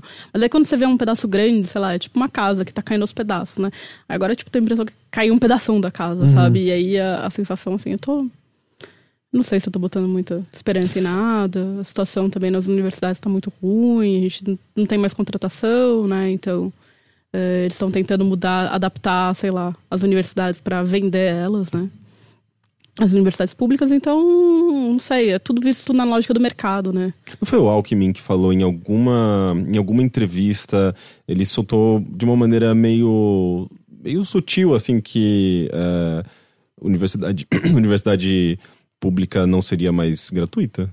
É, não, eu não, é, não sei se foi Ah, bom, mas ele é foi- sedento por privatizar a USP, por exemplo, há É, é, anos e anos. Ele tá e anos. enxugando, o que ele tá fazendo é enxugando o pessoal, né, ultimamente. Fez programas de demissão voluntária e tal, e agora eles estão tentando enxugar ao máximo, porque a USP é cara, né? Os professores são caros. E que meio que várias coisas estatais que são privatizadas seguem esse caminho, né? Elas Uhum. são sucateadas ao ponto de que elas não funcionam, e aí você vira e fala, lá, o Estado não funciona, vamos É, privatizar. é, vamos aí- vender que, que vai sair um ótimo negócio, né? Uhum. Então eles estão tendo a impressão que atualmente está nessa política de, de reduzir. Eu já faço parte desse grupo de professores sucateados, né? Na verdade, eu não sou professora efetiva, eu sou professora temporária lá. E eu tenho um salário que é um, um quarto, um quinto do que um professor ganha, entendeu? Então. Agora, eu não tinha outra opção, eu não tenho dinheiro da pesquisa. Eu, sabe, eu poderia ter ido talvez para faculdade particular, né? Aí abriu esse concurso, falei, não, vamos lá pra ver se pelo menos uma coisa lá fica bonito no currículo, né? Querendo ou não, né? Mas é uma situação que é ridículo. E eu só queria botar mais lenha na, na, na fogueira da tristeza, Hum. que pós o incêndio a gente teve a declaração do, né, do nosso do ministro da Secretaria de Governo, Carlos Marum, dizendo tá aparecendo muita viúva apaixonada pelo Museu Nacional agora que ele pegou fogo. ah, Então, assim, só deixa a gente mais feliz, né, com, com as, as autoridades. Não, eles não fazem comum. ideia do que, que tinha lá, assim. É uma coisa tipo, ah, não, reconstrói o museu, não é um problema. É. Tipo, não, o problema não é o museu, entendeu? O problema é a coleção, sabe? É Podia desabar prédio. todo o prédio que. Se salvasse a coleção. Quer dizer, não ia ser bonito, né? Falar, não vai, não, sei lá, o pessoal histórico e tal, não vai gostar de falar. Mas se tivesse que escolher um dos dois. Se eu fosse escolher um dos dois, entendeu? Por mim que desabasse o, o prédio lá, toda a Quinta da Boa Vista e, e salvasse as coleções, né? Uhum, uhum. Um terremoto acho que teria sido mais fácil. de lidar. A gente tá no ponto que a gente tá optando, tipo, podia ter sido um terremotinho, pelo menos, assim. Não seria tão um ruim assim. meteoro, talvez. Então, mas, por exemplo, agora com, eh, com isso que gerou uma comoção nacional, internacional, na verdade, né? Porque você tem eh, apoio vindo da França, né? Tipo, eh, eu acho que a gente tava ouvindo no, No rádio, rádio, né? Eu não, eu não peguei a, a notícia, mas eu só vi, tipo, Macron, não sei o que, Museu Nacional. Eu falei, opa, que- como é? O Macron vai ser nosso salvador, que vai vir aqui pro Brasil, arrancar todo o conhecimento do Brasil e falar, gente, vocês não estão tomando conta, vamos botar aqui no Mas é que a única tecnologia que salva é a máquina do tempo, né? Esse é, o É, lance. é, não- máquina não- do tempo, talvez. Então, mas com, com isso, que gerou essa Máquina repercussão? Ah. e, e, e, obviamente, um efeito muito negativo. A imagem, sabe, tipo, queima a imagem completamente do Brasil lá fora, mais do que já está queimada. É, eu imagino que é, a- a- alguma coisa vai, vai acontecer pra pra pra pelo menos reparar alguns danos e tentar melhorar a situação do- da pesquisa dos museus sei. no Brasil. Doação de, doações de coleções, talvez, não sei, não sei. Depende também da disponibilidade, que eu acho difícil também, é o que alguém falar, tudo bem, coitadinho, você perdeu sua coleção de insetos, vou dar aqui a minha coleção de insetos. Acho que é difícil, entendeu? Mas eles têm bastante coisa daqui também, né? Porque a apesar de todo esse desses negócios de não poder traficar nem fósforo, nem bicho, nem planta, né? Tem, né? Eles eram colo- colonizadores, então muita coisa foi levada lá pra fora. Então ainda existe, mas não, não é o suficiente, entendeu? Porque aqui é que tava guardado mesmo, entendeu? Porque aqui era o daqui, entendeu? E aí que tá Uhum. o ponto, né? Não, mas eu imagino que, Mas que o próprio. não- É que não sei se o governo Temer tem- tem até interesse, porque daqui a pouco vai, vai ser substituído, né? Eu o Henrique consigo- eu- eu Meirelles, que seria a consigo- continuidade disso, certamente não vai. Olha, eu consigo responder. Não, ele não tem interesse. Eu nem sei qual é a pergunta, mas não, ele não tem interesse. Ele não quer saber. Não, porque eh, já, já existe, já existe esse, esse movimento agora com marcas e empresas e propriedades e in- iniciativa privada de, de reerguer o espaço. Mas, eh, por exemplo, eu sei que na, no, no, no projeto. Na- é, nos projetos da, da Marina e do Haddad, né, considerando que não é o Lula em si, o Haddad, eh, existe menção a IFAM, a projetos de, de é, manutenção e, e, tipo, investimento em tudo isso. Os outros nem mencionam. Isso mesmo antes, antes do próprio, do próprio ah, trágico acidente lá com o Museu Nacional. Já- existia essa menção a esses, a esses elementos, sabe? Tipo, que certamente eu acho que dariam um boost para pesquisa em museus aqui no Brasil. É, e, e eu não sei, agora com o, o acidente em si, eu, talvez, eu aí imagino que vão dar mais atenção a, a a pe- pelo menos prevenção, sabe? Porque, novamente, o Brasil funciona dessa maneira. A gente espera a merda acontecer para tomar alguma, alguma decisão, alguma atitude, sabe? E não sei, eu, eu, eu, não, eu não acompanhei muito mais profundamente, não sei se existem, além dessa, dessa questão de, eh, de, de financiamento para erguer o É que- museu, mas eu imagino que, É que alguma coisa vai ser feita. Ele acaba entrando mais como uma coisa, né? Uma coisa mais um apoio técnico, né? Não é um tanto um É apoio um- da coleção, né? Sim, Não- é um paliativo, né? É um Pra- paliativo, pro é momento. uma, é, sei lá. Eh, talvez, sei lá, deixar ter tecnologias mais interessantes, sei lá. Eu fui nesse Museu do Homem, né, em Paris, e aí, sei lá, tinha um negocinho lá que você entrava lá de realidade virtual, que pegava seu rosto, mapeava seu rosto e te transformava num Neandertal, sabe?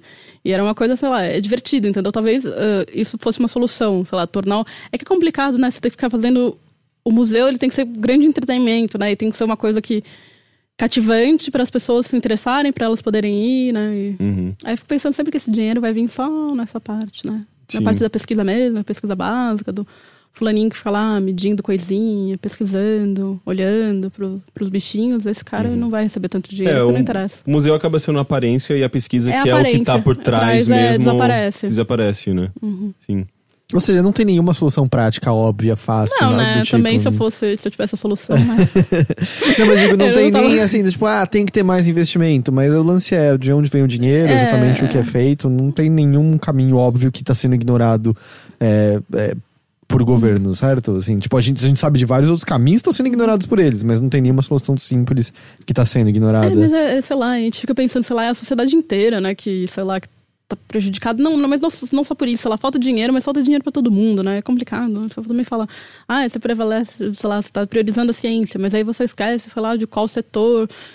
Ai, não sei. Mas não sei, essas precisa coisas- de dinheiro, não sei. Essas coisas a saúde. coexistem, E né? aí você fica tipo, ah, sabe? Como que eu vou conseguir provar que meu dinossauro é mais importante do que a vida de alguém, entende? É, é complicado, Se né? ele tiver É, vivo, só que ao vai mesmo, ser fácil. Só que ao mesmo tempo tem, ah, ah, sei lá, gastos com previdência e setor ah, público são gigantescos, Uhum. né? Então tem que tirar de, da onde tá, da onde tá vazando dinheiro ali, não exatamente da onde tá faltando dinheiro, né? É, né? É a grande co- a É, né? complicação Talvez política não dos últimos publicar anos. dí- não pagar dívida. Não Pois sei. é. E não, é, não, e não é, revogar a dívida de banco, né? De bilhões de, dó- de dólares. Enfim, mas aí entra em outras, outras É. questões Ah, muito, muito além disso.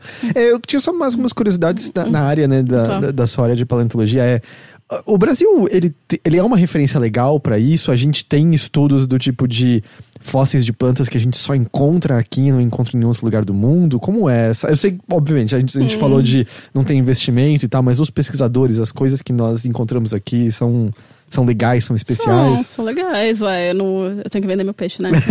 não, são lindas, maravilhosas, são os melhores do mundo. Não, mas não, são, tem, a gente tem muito material, tem muita coisa boa, sabe? O Brasil é muito grande, né? Isso Ele é acho muito que grande. isso, isso eu acho que contribui, né? É, por exemplo, sei lá, os fósseis que eu trabalhava antes, que eram um pouco mais antigos, que eram do Permiano, que é do final do Paleozoico. É, por exemplo, sei lá, eram fósseis que a gente encontrava no Brasil, encontrava na África, no sul da África e tal, e aí provava, sabe, teorias da deriva continental e tal, e era uma Sim, flora é que legal. existia, assim, num período específico e tal. Como chama o lance da Pangeia? Pangeia? Pangeia, É, né? Pangeia. É, no caso Gondwana, né? Que é só o, essa parte dos continentes do sul, assim. Aí tinha uma flora e essa flora é característica e tal. Ah, enfim, aí tem coisas que são só locais e tem O coisas que dendê, são... É né? legal você encontrar também uma coisa que você encontra aqui, aí você encontra em outro lugar do mundo. O- e você fala, o meu dendê. Deus. Ah, não dendê, não sei do dendê. É porque o dendê, o, o dendê é usado na Bahia e na, na, em alguns, alguns países da África também. Ah, mas, Tá, eu não... mas depende- mas é, mas depende eu não do- sei se o dendê veio... Sim, outra ideia, dependendo da época, pode ter ido de barco de um lado pro outro. É, eu acho possível. Olha é caralho, já do barco. Ó, existem perguntas idiotas, tá? Gente, agora é- foi só pra tirar um efeito cômico mesmo. Ah, não, mas isso é muito legal, né? Isso, tipo, como você começa a ver essas É, conexões. e é legal, né? é legal você, na verdade, tem legal, é legal você encontrar uma coisa que você só encontra aqui, mas também é legal você encontrar uma coisa que você encontra em outros lugares e pensar, nossa, sei lá o que, a flora foi pra lá, a idade pra cá, aí você encontra uma coisa um pouco mais antiga aqui, depois você encontra uma coisa mais moderna, sei lá, no outro continente, você pensa, nossa, será que a planta migrou e tal? O geólogo é um grande, né? não- é uma pessoa meio criativa, né? Ela, eh, eu acho que a grande exercício do geólogo é ficar imaginando, imaginando, imaginando. Sabe? Você vai ler trabalho de geologia, tudo assim. Aí vem o continente, aí colidiu, aí dobrou, aí aí teve veio um negócio do norte. É sempre uma visão meio assim, né? E, e a paleontologia também, ela é assim. Eu digo isso essa parte assim que sei lá seria de mais eh, paleocologia e parte de Como chama? Paleocologia. Pale- Paleocologia. Se bem que paleocologia é mais você vê as interações. Por exemplo, você pode encontrar uma planta que foi comida por um inseto. Entendeu? Isso também é um estudo diferente de você fazer um estudo só sobre a planta, entendeu? Quer pensar sobre como era o ecossistema é o da ecossistema da época, entendeu? época? Aí acho que é um exercício de imaginação ainda maior. É sempre, é. Aí você, sei lá, dá um trabalho também legal, você estudar herbivoria e tal. Sei lá, ou você estudar um bicho que tem uma mordida de outro bicho, entendeu? Você encontra, sei lá, você fala, "Ah, nossa, esse tubarão morreu porque. Não, tubarão não é um bom exemplo. Eh, esse réptil morreu porque ele foi comido por um tubarão, porque essas marcas são características dos dentes e tal. E aí essas marcas você encontra só no que você tinha chamado de tecido mole ou é no, no osso mesmo? No osso, não, eu tô falando no osso mesmo. Tecido mole. Tecido mole é mais difícil de, de, de encontrar, assim. Uhum, entendi. É, um bom exemplo de tecido mole que, sei lá, que eu con- con- convivo, né? Que tem ali perto da minha sala, é que tem no Museu da USP atualmente tem uma exposição. É, na- no Museu de Geociências da USP tem uma exposição sobre a Chapada do Araripe, que é esse material que eu estou estudando, né? E lá tem um pterossauro, né? E tem a crista do pterossauro, Ah, sabe? que legal. Então, quem quiser ver, eu acho que... Como que é a crista de um pterossauro? Ah, não sei, varia. Tem vários, acho que tem vários... Mas é tipo de galinha. É tipo de galinha, assim? Não, uma coisa assim, tipo uma barbatana, assim. Uma barbatana. Lembra o- É, eu não sei, vai ter um Tem- biólogo aqui vai me Tem um xingar. que, o que mata o Newman no Jurassic Park, ele tinha um lance assim, ele É. abre em volta da cara. Não, não, não. Pterossauro que voa. Ah, não, mas aqui ele tem uma barbatana, eu presumi que era barba- barbatana. Como se fosse uma membrana? parecida. Não, é tipo uma cartilagem assim em Hum, cima. uma tipo, Então, eu presumi que era parecido com o negocinho que ele abre em volta do rosto. É, é, mas eu não, Não, sei. mas aquele lá eu, não acho que é, uma- é mais uma membrana, né? Ah, tá. Que abre. Tanto é que é uma, meio uma pele, né? Que ela se É estica. uma pele, é a cartilagem tipo orelhinha, assim, sabe? Tipo Sei. nariz. Sabe? E aí você tem preservado essas partes, mas é Eu tava raro. imaginando, tipo, um moicaninho de pele na cabeça dele. Não, um, um moicano duro. Não de É. pele, uma pele dura, tipo nariz, assim. Ah, tipo tá, orelha. é diferente do que eu tava... Entendeu? Não é uma coisa sem estrutura, tem que ser bem imaginando uma estrutura. orelha na cabeça dele. Mas é mó legal do mesmo jeito. É. E aí, e aí tem, assim, tem esses casos de preservação de parte mole. Mas é isso que é parte mole. Parte mole é pele, é osso, é músculo, é. Isso tá aberto Pena. pra visitação do público. Tá, e é de graça. Fica no, no museu. Instituto de Geociências fica na Rua do Lago, algum número, que agora eu não sei dizer. Ah, você olha na plaquinha, pergunta olha pro lá, guardinha. é, e lá, e lá dentro do Instituto de Geociências tem um dinossauro bem grande, um esqueletão lá de tiranossauro. Que, Que é réplica? É uma réplica, é claro. Uh, que você pode ir lá, tirar umas fotos, sabe? É um, um bonito dinossauro pra tirar foto. É legal que, sei lá, eu chego às vezes pra trabalhar e tem, tem criança e tal, eu tenho muita escola e tal. E aí tem um museuzinho lá em cima, que é um museuzinho bem bacana, assim. Ele é pequenininho, claro que não é um museu nacional, tipo, sei lá, é uma salinha, sabe?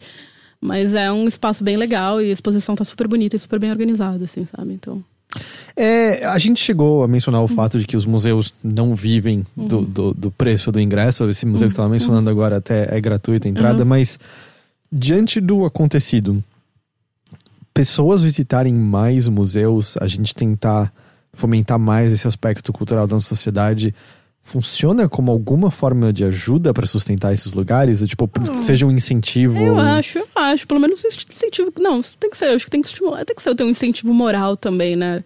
Não basta só você trabalhar com isso como, tipo, ninguém liga, sabe? Eu acho que ainda piora. Então, acho que ajuda, assim. Eu acho que talvez também, se tivesse mais interesse por parte das pessoas, acho que também ia ser melhor a situação, né? Porque acho que uma coisa acaba levando a outra, né? O interesse do governo em financiar esse tipo de coisa e tal. Que é difícil mesmo é pensar em iniciativa privada dentro disso, porque. É, porque se, você for ver, tá ligado ao turismo, e turismo movimenta dinheiro, e daí, tipo, ok, Ah, existe, sim. digamos, uma. Um, Uma estrutura. É, uma estrutura e uma razão para que se invista também em museus, né? Tô aqui. ah, ah, eu acho que isso, isso é uma coisa que acontece muito fortemente nos museus que a gente mencionou, né? Tipo, de Paris, de Londres e tal, que ah, são, são destinos turísticos também. Ah, mas, mas não sei, assim, tipo, é, eu acredito que, que, que tem, é é uma questão prática mesmo. Se você, você vê um museu vazio e um museu cheio, é muito, muito clara a É, você diferença. fica com vontade sabe? de entrar, né?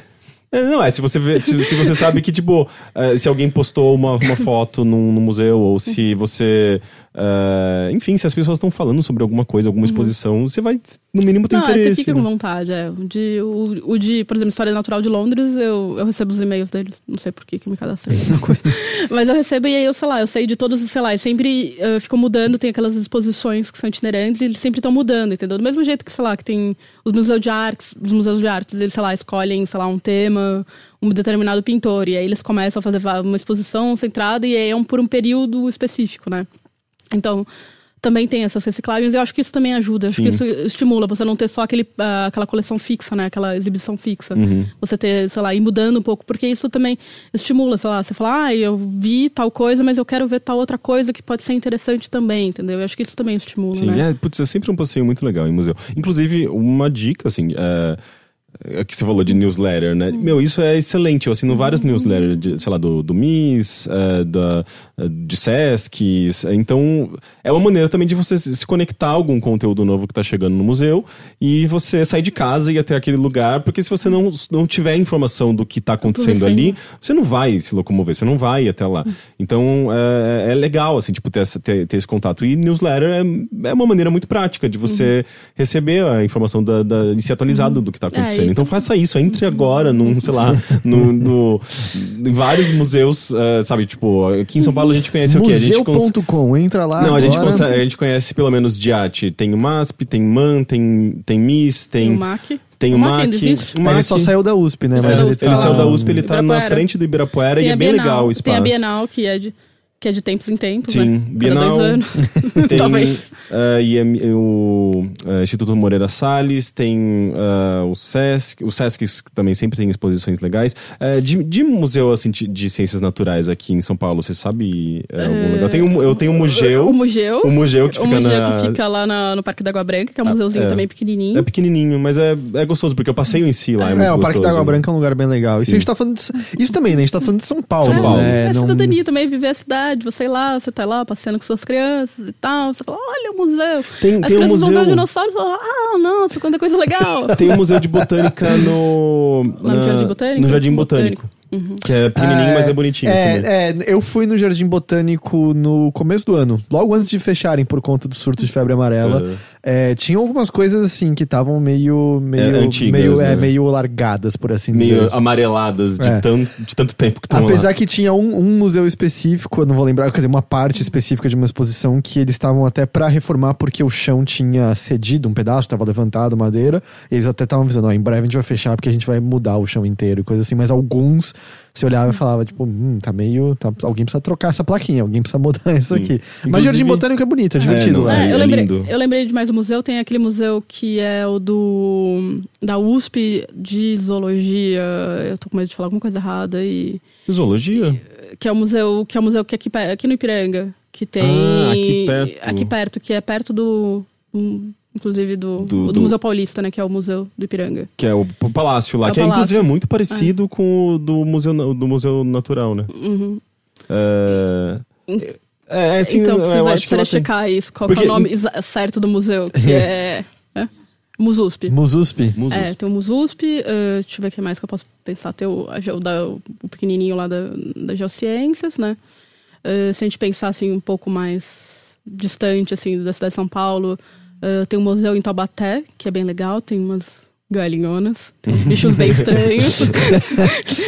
Eh, também no interior de São Paulo tem Monte Alto, tem um museu que é bem bonitinho, que foi iniciativa de uma pessoa totalmente não tinha nada a ver, que que, tinha, que se interessava e tal, e como aquela área tem, tem uns crocodilos e tal, começaram a escavar cada vez mais. O cara juntou a coleção dele e fez o museu, e é o Museu de Monte Alto também, que é bem bacana. Ahn, aí, nossa, agora eu tô. Agora saindo do estado de São Paulo, eu começo já a me perder um pouco, mas geralmente São algumas opções, né? São, são algumas opções, assim. Esses museus. desse- acho que em Uberaba, em Minas, sul de Minas, eu sei que também tem museu. E são alguns, algumas opções, assim, sabe? Também não, não é tudo que tá centrado em São Paulo, né? Uhum. A gente não. Entendi. É, acho só uma última coisa, você mencionou brevemente, mas só o caminho específico que você fez, então. Hum. Alguém ouvindo, vamos supor, Uhum. tem vontade de seguir o mesmo caminho. Eu não recomendo. mas é, o caminho é estudar biologia, e É, aí isso na é verdade, uma... é, você pode ou estudar biologia ou estudar geologia. Na verdade, você pode estudar qualquer coisa, né, na vida, porque eh, no final a sua pós-graduação não necessariamente tem. não precisa ter a ver com a sua graduação, né? Eh, mas o meu caminho é, foi pela geologia, eu fiz lá, os cinco anos de geologia, depois eu fiz o mestrado em geociências ainda, mas eu já estava já tava dentro da paleontologia nessa época, entendeu? Eu fiz o mestrado e doutorado dentro eh, das geociências. E é isso, ou é pela biologia ou pela geologia, que é um caminho mais comum, mas eu acho que nada impede de um historiador curioso, de um, sei lá, um físico, um químico, não sei. É que vai ter uma outra abordagem, uma outra perspectiva também, né? Pode ter uma outra perspe- perspectiva também, pode, entendeu? Tem um, sei lá, um dos paleobotânicos mais importantes do Brasil era, sei lá, contador, sabe? Hum. Entende? Então a gente fica, sei lá, exigindo muita coisa, na verdade, não faz tanto, não é tão importante, né? E a arqueologia, tipo, onde se encaixa aí? Arqueologia é o departamento do lado. É, arqueologia é a tudo gente que é não fala humano. deles, né? A gente não fala deles. Não, arqueologia geralmente é tudo que é humano, né? Hum. E paleontologia é considerado tudo que é antes do humano. Aí tem uma fronteira aí, que são aqueles hominídeos, que a gente não sabe bem de quem que é esse campo. Se é, se- depende de como você trata. Se trata como espécie ou se você trata como uma espécie cultural, sabe? Ah, é briga acadêmica isso? Adoro briga acadêmica. É, é que não é bem a minha briga, né? Então, eu nem sei muito bem como acontece, mas eu sei que tem uma fronteira aí, tem um pedaço. E a arqueologia também trabalha com artefatos, né? Eu acho que é isso. Eu acho que a arqueologia trabalha mais com artefatos e a paleontologia trabalha mais com as formas biológicas, né? Uma pergunta, é, Indiana Jones ou Lara Croft? Indiana Jones. Óbvio, né? A Lara Croft é meio. Além de ser uma cria do Indiana Jones, né? é, eu não sei, ela é uma mulher rica, aristocrática, de uma família super rica, que mora numa mansão. É, já, tipo, já, já caiu uns, É, já caiu uns pontos aí. Assim, né? pelo que eu entendo, ela nunca. es- Ela, tipo, ela é rica ela teve acesso àquelas É, coisas. os pais, Uhum. os pais dela são, são é, eu acho que arqueólogos, porque na verdade o lance dela é com artefatos também, assim como o próprio Indiana O Jones. Indiana Jones estudou e acha que tudo pertence a um Não, museu, ele é um né? acadêmico, ele, é um aca- acadêmico. Ele dá aula, Ele né? dá Tem- aula, ele é professor, ele é o... É, E a ele Lara sai em Croft, busca pra levar pro museu as coisas, né? Desse Belong a Lara Croft né? é quem vai, que é tipo quem vai dar voadora na pessoa com uma, motoba, uma, uma motocicleta, sabe? Tipo, nada a ver. Dá Acho que soco no tubarão. prefere, né? É meio zoado. Mas você gostava, né, de Indiana Jones? Você gosta Eu gostava de bastante, Indiana Jones. Ah, o primeiro ainda é muito bom. O primeiro. É o primeiro Caçadores qual? da Arca Perdida. Da Arca Perdida. Eu gostava. é, Qual que é aquele que tem um, um templo? Ah, o Templo da Perdição, né? Que tem um templo aí. Eu me lembro quando era criança, ficava vendo aquela Ah, cena que enfiava, Kalimar, tirava a mão. Que é o coração. segundo, mas ele, ele é o menos Ah, é arqueologia de todos. Não, assim, é- Ele é o do tipo, cara, a gente chegou aqui, os nativos precisam da nossa ajuda É. e é isso. Meio Minas do Rei Salomão, assim, É. né? Aí o terceiro, o primeiro é o mais Ah, o legal. terceiro é genial, E né? o terceiro é muito bom também. E o quarto, o quarto eu fui ver com você. Ah, o quarto É. a gente finge que não existe. Eu Claro. acho, eu acho A divertido. caveira de cristal, eu acho. eu- Nossa, eu não esperava. Eu não vou falar, né? O teu Eu não né? esperava aquele final e eu tenho problemas com, com a temática que envolve o final. Ah, do- sim, é problemático. Qual o lance da, do- da caveira e conhecimento e o que acontece não, com a. não. É, é, é, History. Channel. History Channel. Não, mas pode falar spoiler da caveira de cristal. é o casamento dele com a Não, são os Marion? alienígenas. Ah, sim, é. Eu tô lance. Então. Eu tenho horror, ET. Ah, você tem medo. Eu achei que você tava falando um horror de quão mal escrito o negócio. Não, não, Na não. festa de aniversário dela, uma vez a gente é, chegou na festa com a máscara do ET e ela ficou meio apavorada. Mas o lance é que você acabou assumindo, né? Depois você pendurou a máscara. É, eu tenho um. ETzinho. É, É, meu problema era com o ET do. Spielberg, Você tá na verdade. com os seus É. medos, assim. É, é, eu tinha, quando era criança, acho que minha prima falou pra mim que o ET ia me pegar. E E eu tô esperando ET, hoje. mas o ET do Spielberg, aquele coisa, aquela coisa horrorosa, né? Não e até Rodolfo. hoje. É, não. Não, nem esse ET mais clássico. E até hoje eu, eu não gosto muito de ET, assim, sabe? E aí eu fui assistir aquele filme, pô, tava do lado de boa. Aí no final aparecem uns ETs, poxa, assim, tipo, ninguém me antecipou isso, sabe? E é pior que o título original, se eu não me engano, do filme era Indiana Jones and the Saucerman from Mars. E aí É, eu- mudaram eu pra o reino ter da imaginado caverna. Mas não faz o menor sentido, eles estão buscando conhecimento, e aí eles ficam agressivos e ela... É uma... Aquele filme não faz... E a parte dos macaquinhos? Não, a parte que eles saem do. do como que eles. Eles saem do Peru e vão pro Brasil, assim, num, numa canoa? Não é um negócio assim. Não sei. Eu não lembro disso. Eu não Eles, lembro. é tipo, é, assim, eles dão um saltinho e estão no Brasil. Mas aí né? tem uns nativos vestidos de, de cal que ficam atacando eles por motivo nenhum. Mas lembra dos macacos? O, o, o Shia LaBeouf anda de cipó com os macaquinhos que tem topetinho que nem ele. O macaco fica amigo dele porque ele tem um topete greaser e eles andam de cipó pela floresta. Ah, esse filme é eu horroroso. bonitinho. Esse filme é horroroso. Esse filme é horroroso. Não tem, não tem nada que salva ele. Tem algum filme que você goste muito que representa muito bem a sua profissão? Ahn, Jurassic Park. Jurassic Park. Jurassic primeiro. Park. O primeiro Ok. tem até uma paleobotânica, né? Que é a, a, A mocinha lá. Como é o nome dela? Que é a, a General Holdo, né? É a Não Laura é? Dern. É Laura Dern, né? É. Ah, Laura Dern, sim. E. É, eu gosto do primeiro Jurassic Park. Acho Ah, o que primeiro é marcou mó legal. Ah, é o né? melhor de Eu- todos. Em busca do Vale Encantado. Também é válido, muito em minha, infância. Você É encontrou, meio triste demais, né? Mas é, você já encontrou alguma folha em forma de estrela? Não. E aí foi chamada de Littlefoot? Não, né? não. Infelizmente não. Você tem mais alguma pergunta, Rick? eu acho que não. Vamos dar uma lidinha então em e-mails? Vamos.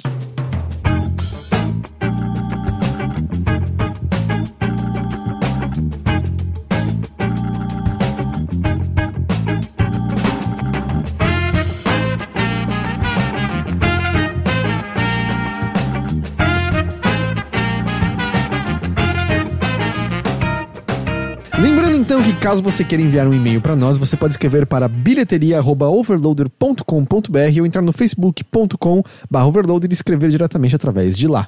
O primeiro e-mail vem do Eduardo Pacelli, ou Pacelli, eu não sei como fala.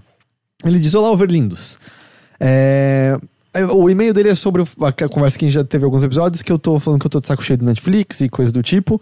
E ele comenta: Uma dica para o Heitor que está cansado de séries do Netflix e afins. Há uns tempos atrás descobri uma plataforma de streaming que chama Curiosity Stream. Ela é de um dos criadores do National Geographic e achei os conteúdos bem bacanas. Dá pra ver que a qualidade de animação não é das melhores, mas em relação ao conteúdo eu achei bem legal. Dá pra fazer o teste com o trial, então se quiserem testar, nem vão gastar nada. Perdão, pra fazer o teste com o trial, então se quiserem testar, nem vão gastar nada. Ele até deixa um link que você pega, você ganha um mês e aí ele ganha um tempo também de graça. É, E ele fala: o que eu acho legal é que tem uns documentários bem pequenos e informativos. Vi um esses dias, ah, um dos. Peraí, cadê? Vi um esses dias, um dos animais. Um de animais, além dos dinossauros que viviam no Cretáceo, Triássico. Triássico? É, Triássico, etc. São três episódios de 15 minutos e já era. Tem também um que chama Digits, que o cara do Veritasium apresenta. Tem até participação do Snowden. Ah, bom, o repertório é bem amplo e acho que quem curte documentários estilo Net Geo vale a pena dar uma olhada. Ah, dito isso, vocês têm algum documentário para recomendar? Lembro que vi o Get Me Roger Stone, que o Heitor recomendou há um tempo atrás e adorei. É isso, desculpa o e-mail, meio nada a ver. Ah, não vão conseguir ir na festinha no fim do mês, mas sintam-se abraçados. Ah, que fofo. É, eu recomendaria Tickled, eu já recomendei aqui no podcast, que é um documentário muito bizarro, que eu acho que tá na Netflix, de um cara que descobre um, uma espécie de esporte de pessoas que precisam resistir a, a cócegas. Ele acha isso muito estranho, começa a investigar e descobre uma história bizarrona por trás e é assustadora e é muito real. E, tipo, se você pes- pesquisa sobre isso. é, depois que você assiste o documentário, você descobre que o diretor do documentário, que é o cara que apresenta também lá que está sendo filmado, ele tretou muito feio com uma figura muito misteriosa e essa pessoa morreu depois. Então a história meio que continua e é, é, um, é, um, é, um, é um filme de terror, assim. É, é muito assustador, é muito bizarro. É, você tem documentários legais da- sobre a sua área, assim, que sejam legais? Agora, assim, de cabeça, não Mas tô eles lembrando. existem. É, acho que existem, né? Dinossauro tem bastante coisa, né? Esses... Só não assiste History Channel, senão você vai cair de novo no ET, né? Não. Ah, eu tô pensando no documentário. Bom, eu comentei, né, do documentário do, do- sobre o Gay Talese e o, e o Voyeur Motel lá e tal. Foi a coisa mais recente que eu assisti. Ah, o, a gente viu. Acho que todo mundo aqui viu Wild Wild, Wild, Wild, Wild Country, que é maravilhoso, né? Tá na Netflix. Tem um outro dos mesmos diretores. Esse é do Osho. É, esse é do Osho. Ah, tá. É, tem um outro que, inclusive, feito pelos irmãos, irmãos do Plas, que eu, eu achava que eram os diretores do Wild Wild Country, mas eu acho que não é. Eu não lembro o nome, então não vou poder recomendar. Só avisando, eu joguei no chat o link que ele passou, que quem clicar ganha um mês de graça. nesse Nossa, ele vai ganhar 20 e ele, ganha, e ele ganha o negócio lá. Nossa, de eu quero volta. fazer, eu vou fazer. Olha que ótima ideia, eu vou mandar um link, sei lá, tipo, é, de uma coisa. Twitter. É, falar assim, tipo, ah, gente, se vocês clicarem aqui, vocês vão cair numa plataforma maravilhosa. Na verdade, é do Uber, eu vou ganhar um monte de desconto. Pedir pra alguém no podcast ler, assim, eles publicam. Ah, o Marco Rigoberti falou de Particle Fever, disse que é o documentário favorito na vida dele, mas eu não sei sobre o que, que é. Então fica aqui o mistério. Você quer ver o documentário favorito dele? Particle Fever. E o Kaique Alves menciona Wolfpack. Segundo ele, é top demais. Dos meninos que viveram a vida inteira, uns 15 anos, isolados dentro de casa, sem Ai, internet, eu na base de TV e de filmes. É legal? Eu vi, é bem bizarro. É, esses documentários bizarros que são legais. É bem estranho. Wolfpack. E, e o Dan tá falando de The Final Member. É o quê? É a- É um a. documentário sobre um museu islandês de pênis. Ah, o Museu Islandês de Pênis, eu tô ligado disso. É um documentário sobre esse museu, então. Sim. Entendi. Que tem pênis de tudo que é bicho possível, né? E tal. Humano. Aí é tipo, duas pessoas se candidatam pra, pra doarem os pênis pro museu. Um Ah, americano e um islandês. É muito legal a história dos dois. interessante, sobre doação de pênis, então. Mas é pênis humano ou animal? Não, então, tem anima- a história é sobre a doação eventual de um pênis humano, Ah, mas tem de todos os animais possíveis lá. Tipo, todo mundo que vai pra, pra Islândia vai pra esse museu em algum momento ou outro e tal. Tá aí uma maneira de você arranjar de financiamento pro museu. Bota É, um monte bota- de pinto. bota- Pronto.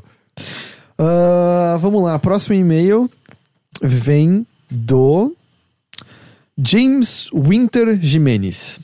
Ele diz: Olá, me chamo James Winter e sou estudante de psicologia em uma cidade do interior de Goiás, chamada Mineiros. Essa aqui vai ser, acho que é especialmente boa, dado que vocês dois se conhecem há muito tempo. É, eu acredito que seja o único ouvinte de vocês aqui em minha cidade. Ah, ele elogia o podcast dizendo que gosta da maneira que a gente fala das coisas e então ele pergunta: Vocês se sentem de alguma forma que algumas atitudes que tomaram no passado tendem a continuar com vocês, embora vocês tenham mudado? Pergunto isso pois quando eu era adolescente, por volta dos meus 15 anos, comecei a fumar maconha e não escondia de ninguém. Adolescente acha que nunca vai dar merda. Hoje, aos 24, sou conhecido como James, o doido maconheiro, que foi dono de um bar de rock e que por mais que seja formado em psicologia, quem vai querer se consultar com o louco da cidade? Isso acontece porque minha cidade tem por volta de 60 mil habitantes. Quando falo de louco, se coloca em uma cabeça de interior, porque além de fumar, eu apenas andava todo emo, gótico, trevoso e coisas daquela época.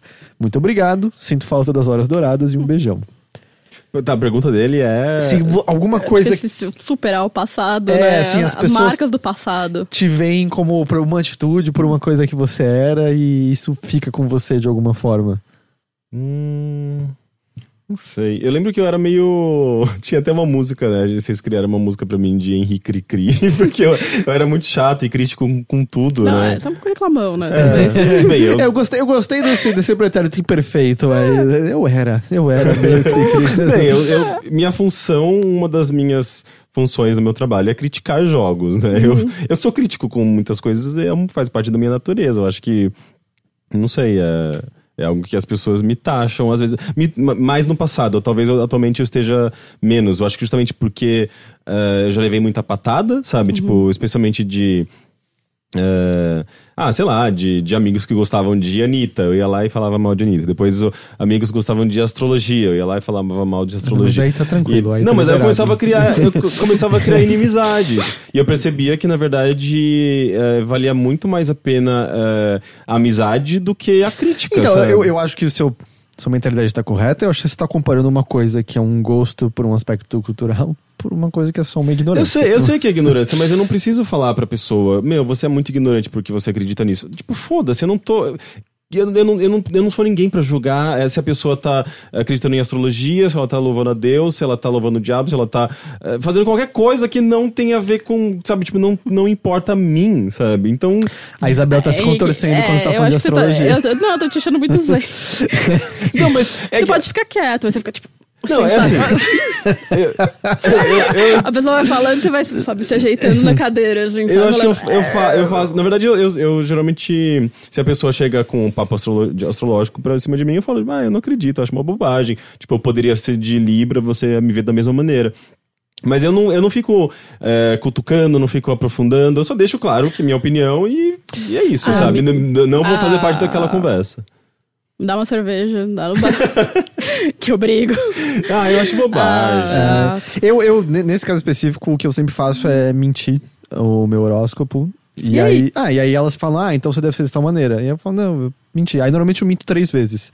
Porque, do tipo, todos vão encaixar, porque é tudo igual, porque nada tem validade. Aí Daí eu- ela vai falar assim: você tá mentindo porque você é de aquário. É, mas eu nunca É, eu falo o verdadeiro, isso. sabe? E aí é do tipo, porque todos, é, todos é leitura fria, Não, todos é, vão ter não, uma explicação. É, e sempre quando você vai lá, você fala, ah, mas você não tem nada a ver com tal aspecto de tal signo. Ah, é porque sou ascendente. Fala, Mas não tem nada a ver com ascendente. Ah, é porque o mapa e as casas e não sei o quê. E a lua E a lua Mercúrio. e Mercúrio. e a Sempre tem alguma justificativa. Sempre tem uma desculpa pra qualquer coisa Sim, que, é. que você faça, assim, sabe? Quase como se não fosse de verdade, É. né? Talvez a posição dos astros, assim, não influencie tudo na nossa vida, né? Mas, putz, do, do que ele fala de Ah. coisas que eram no passado. O que eu. É que eu não vejo mais muitas pessoas que estudaram comigo, mas eu era muito mais, ah, tipo, duro e tímido na escola. E o que eu percebo é que quando eu encontro essas pessoas. A expectativa é que eu ainda seja dessa forma, d- seja assim de alguma forma, sabe? E que, que o tratamento acaba sendo mais ou menos de- dessa maneira. Porque não adianta, quando você é mais duro, tímido, as pessoas te olham de uma maneira diferente de quando você é um pouco mais extrovertido. Mas assim, de uma atitude maior, de uma atitude que eu tenha feito, eu não consigo lembrar de alguma coisa que. Eu era muito sem graça, eu não fazia nada assim de, de muito. Eu ainda sou, na real, eu não faço nenhuma dessas coisas, assim. Não, mas eu não imagino você muito introspectivo. Você é a pessoa que mais, fa- mais fala, sabe? De. Ah, se alguém te dá. muda, né, Henrique? Te começa a conversar, você, tipo, desenvolve essa Então, conversa. Você não me conheceu quando eu tinha 14, 15 anos, né? Então, É, é uma transformação. Eu tava pensando aqui no caso do, do amigo aí e não sei, é complicado, né? Porque é uma imagem que, a- que a cidade já criou dele, né? E que vai ser difícil, ele sempre vai ser. O louco. O e louco, vai o diretamente doidão, né? contra o- as pessoas precisam se É, abrir pra ele, é, né? Pra ele não tem jeito, não tem jeito. Acho que é bom mudar de cidade, talvez. É o único jeito que você consegue meio que escapar dessas coisas concebidas das pessoas, né? Porque por mais que você mude, mais que os anos passam, você sempre fala, ai não, porque fulaninho Não, e- fez não sei o que no tal ano, fez, não, sabe? As pessoas nunca esquecem. Então acho que o único jeito é Mas isso é uma mudar de característica. grupo de pessoas, né? É, e isso é uma característica de cidade pequena, né? Porque Em cidade grande você é anônimo. Tipo, É, não, mais ou menos, sei lá, você faz uma grande cagada na universidade, assim, sabe? Aí todo mundo, aí é difícil você Hum. Dentro conseguir... das pequenas comunidades. É, dentro das pequenas comunidades também é difícil É. você se livrar daquele, daquele estereótipo, né? Vira um Daquela estigma, coisa- um né? estigma que você leva e... E aí, não sei. Eu, só, eu lembro de uma, uma específica que o meu irmão mais velho contava, que eu acho que bate muito com isso, que ele, quando ele tinha uns 15, 16 Uhum. anos, ele, volta e meia, a, fa- a família dele, é, a mãe dele levava ele pra, pra praia e coisa do tipo. E aí ele falou que ele lembra de uma situação em que ele tava com um grupo de amigos que ele tinha lá, e eles começaram a conversar com umas garotas, ele tava conversando com uma lá, não sei o que lá. Bem naquele momento, sabe? Tipo, papo qualquer, pra ver se vocês vão se beijar ou não.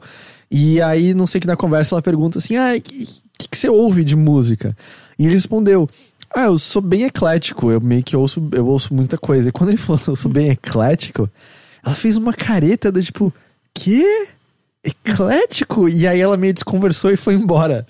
E foi só muito estranho, ele nunca entendeu. E aí, tipo, dois anos depois, ele, tipo, tava nessa praia de novo com os amigos e conheceu umas outras pessoas. E ele falou, se apresentou, tipo, ah, não sei o que lá, eu sou o Lucas. Ele- e essa, essa pessoa que ele conheceu, você. Você é o Lucas, o, você é o eclético, não é? então, eu, tipo, eu não sei o que foi interpretado de eclético, mas ele foi marcado como o eclético estranho por algum motivo, né? por essas a pessoa não pessoas. sabia o que era. Eu não eclético. sei, eu só gosto muito de ser Era um alguém. bar que a gente ia. É o Eu quê? lá na Augusta. Eclético. Ecléticos. Lugar E- finíssimo. E ficou marcado pra ele da- dessa forma, assim. Mas é, esse era o último e-mail que eu tinha hoje. O primeiro e último. Não, é o segundo. Foi o segundo, foi o segundo e último. E com isso, então, acho que a gente encerra esse episódio do Bilheteria. Isabel, muito obrigado. Pena que não foi sob circunstâncias Ah. melhores, mais felizes, mas muito obrigado por vir conversar com a gente. Ah, você, você tem um, presença em rede social? Você gosta que as pessoas te seguissem? Alguma coisa te interessa dessa maneira? Ah, não sei. Não, acho que eu vou ficar escondida Ok. no meu laboratório. Prefere o anonimato. Eu posso ficar no meu anonimato, não tenho Facebook, então. Pode, tipo, sei lá, me seguir no ResearchGate. O que, que é o ResearchGate? Ah, é uma rede social de, Tem uma rede de social- pesquisadores. Mas é tipo pros pesquisadores transarem ou não? não, é né, só... não, não. Dá não. o seu currículo do CNPq. É, meu látis. É, dá o seu látis pras pessoas. Eu tava achando que era, tipo, sabe, um site de relacionamento só para cientistas. um Não, não, ResearchGate. não, não. O negócio que lá você vai publicar lá seus artigos e aí você vê, tipo. É, é só pra, sei lá, é um jeito de você burlar um pouco. Entendi. É tipo As um leis de LinkedIn. copyright. Ah, entende? Ah, tá aí na ilegalidade. É, é, porque, sei Não, lá. mas é até porque você sai, você sai dos, dos grilhões das, das publicadoras de artigos científicos que Lá pegam vai. Tava todo o defendendo o dinheiro. Google agora há pouco, agora Não, vai, mas, tipo... mas a, sei lá... Não, a- mas é que a vantagem é que, por exemplo, é uma rede social, certo? Aí, por exemplo, não necessariamente tem um artigo disponível online, certo? Mas aí, sei lá, você pode pedir pro, pro, pro pesquisador, entendeu? Pro dono do artigo e falar, ô amigo, ó, compartilha aí, me Sim, manda porque o cara tipo, te manda esses artigos às vezes custam 700 dólares, sabe? Tipo, e não, tem, um- não tem universidade particular que pague um negócio desse. Não tem, tipo... é, às vezes você precisa pro seu trabalho e tem uma barreira, uma Foi o paywall que você fez, não foi? gigantesca. Com o trabalho acadêmico de Fantasmagoria, não foi? Você conversou com a autora direto e ela te mandou. Eu, eu acho que foi... É, é, ela me mandou Mas, a tese e eu acabei lendo. E isso volta pro lance todo do. Era Jason Schwartz, né? Que, É. tipo, todo o lance que ele fez no MIT, que eventualmente levou ao, ao suicídio dele, foi muito por conta dessa Porque ele barreira. né? confrontou as- É. os grandes que estavam fazendo essas cobranças absurdas que acabam limitando o conhecimento. É, e atualmente existem alguns sites, né, que você consegue baixar as coisas, os russos, né? Ah, sim, os russos são ótimos pirateiros. É, então eles são. Então você consegue algumas coisas, mas enfim, mas esse é um jeito de você conseguir de uma forma legal, entendeu? Porque também, sei lá, como que, sei lá, que a editora vai falar pro autor, não mande seu paper, seu PDF, sabe? Não tem como, então. É o autor do PDF, né? Do, do- É, é, autor da sua pesquisa, entendeu? Você não tem como, é, é meio difícil você limitar. Então acaba sendo uma forma de você conseguir achar coisa e tal. Isso chama ResearchGate. ResetGate? Não, Research. Research. Ah, ResearchGate. Então, Isabel Cortez no ResearchGate. Ah, Isabel Cortez. Na verdade, eu tô como Cristiano de Souza, né?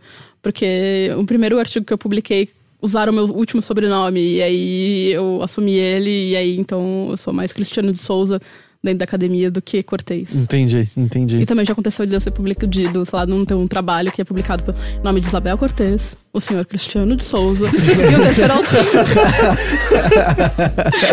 então, não, são duas pessoas. Mas academicamente eu sou Cristiano de Souza. Souza, Cristiano. Não, é Cortez, Cristiano e Isabel. Fender Souza. Henrique, sabe que eu tô sempre agradecido pela sua presença aqui? Sim, senhor. Dan, Muito obrigado pelo seu apoio de sempre.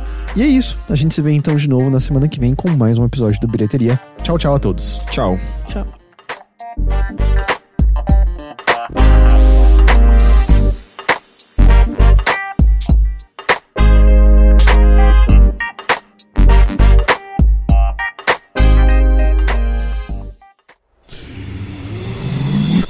half-daff.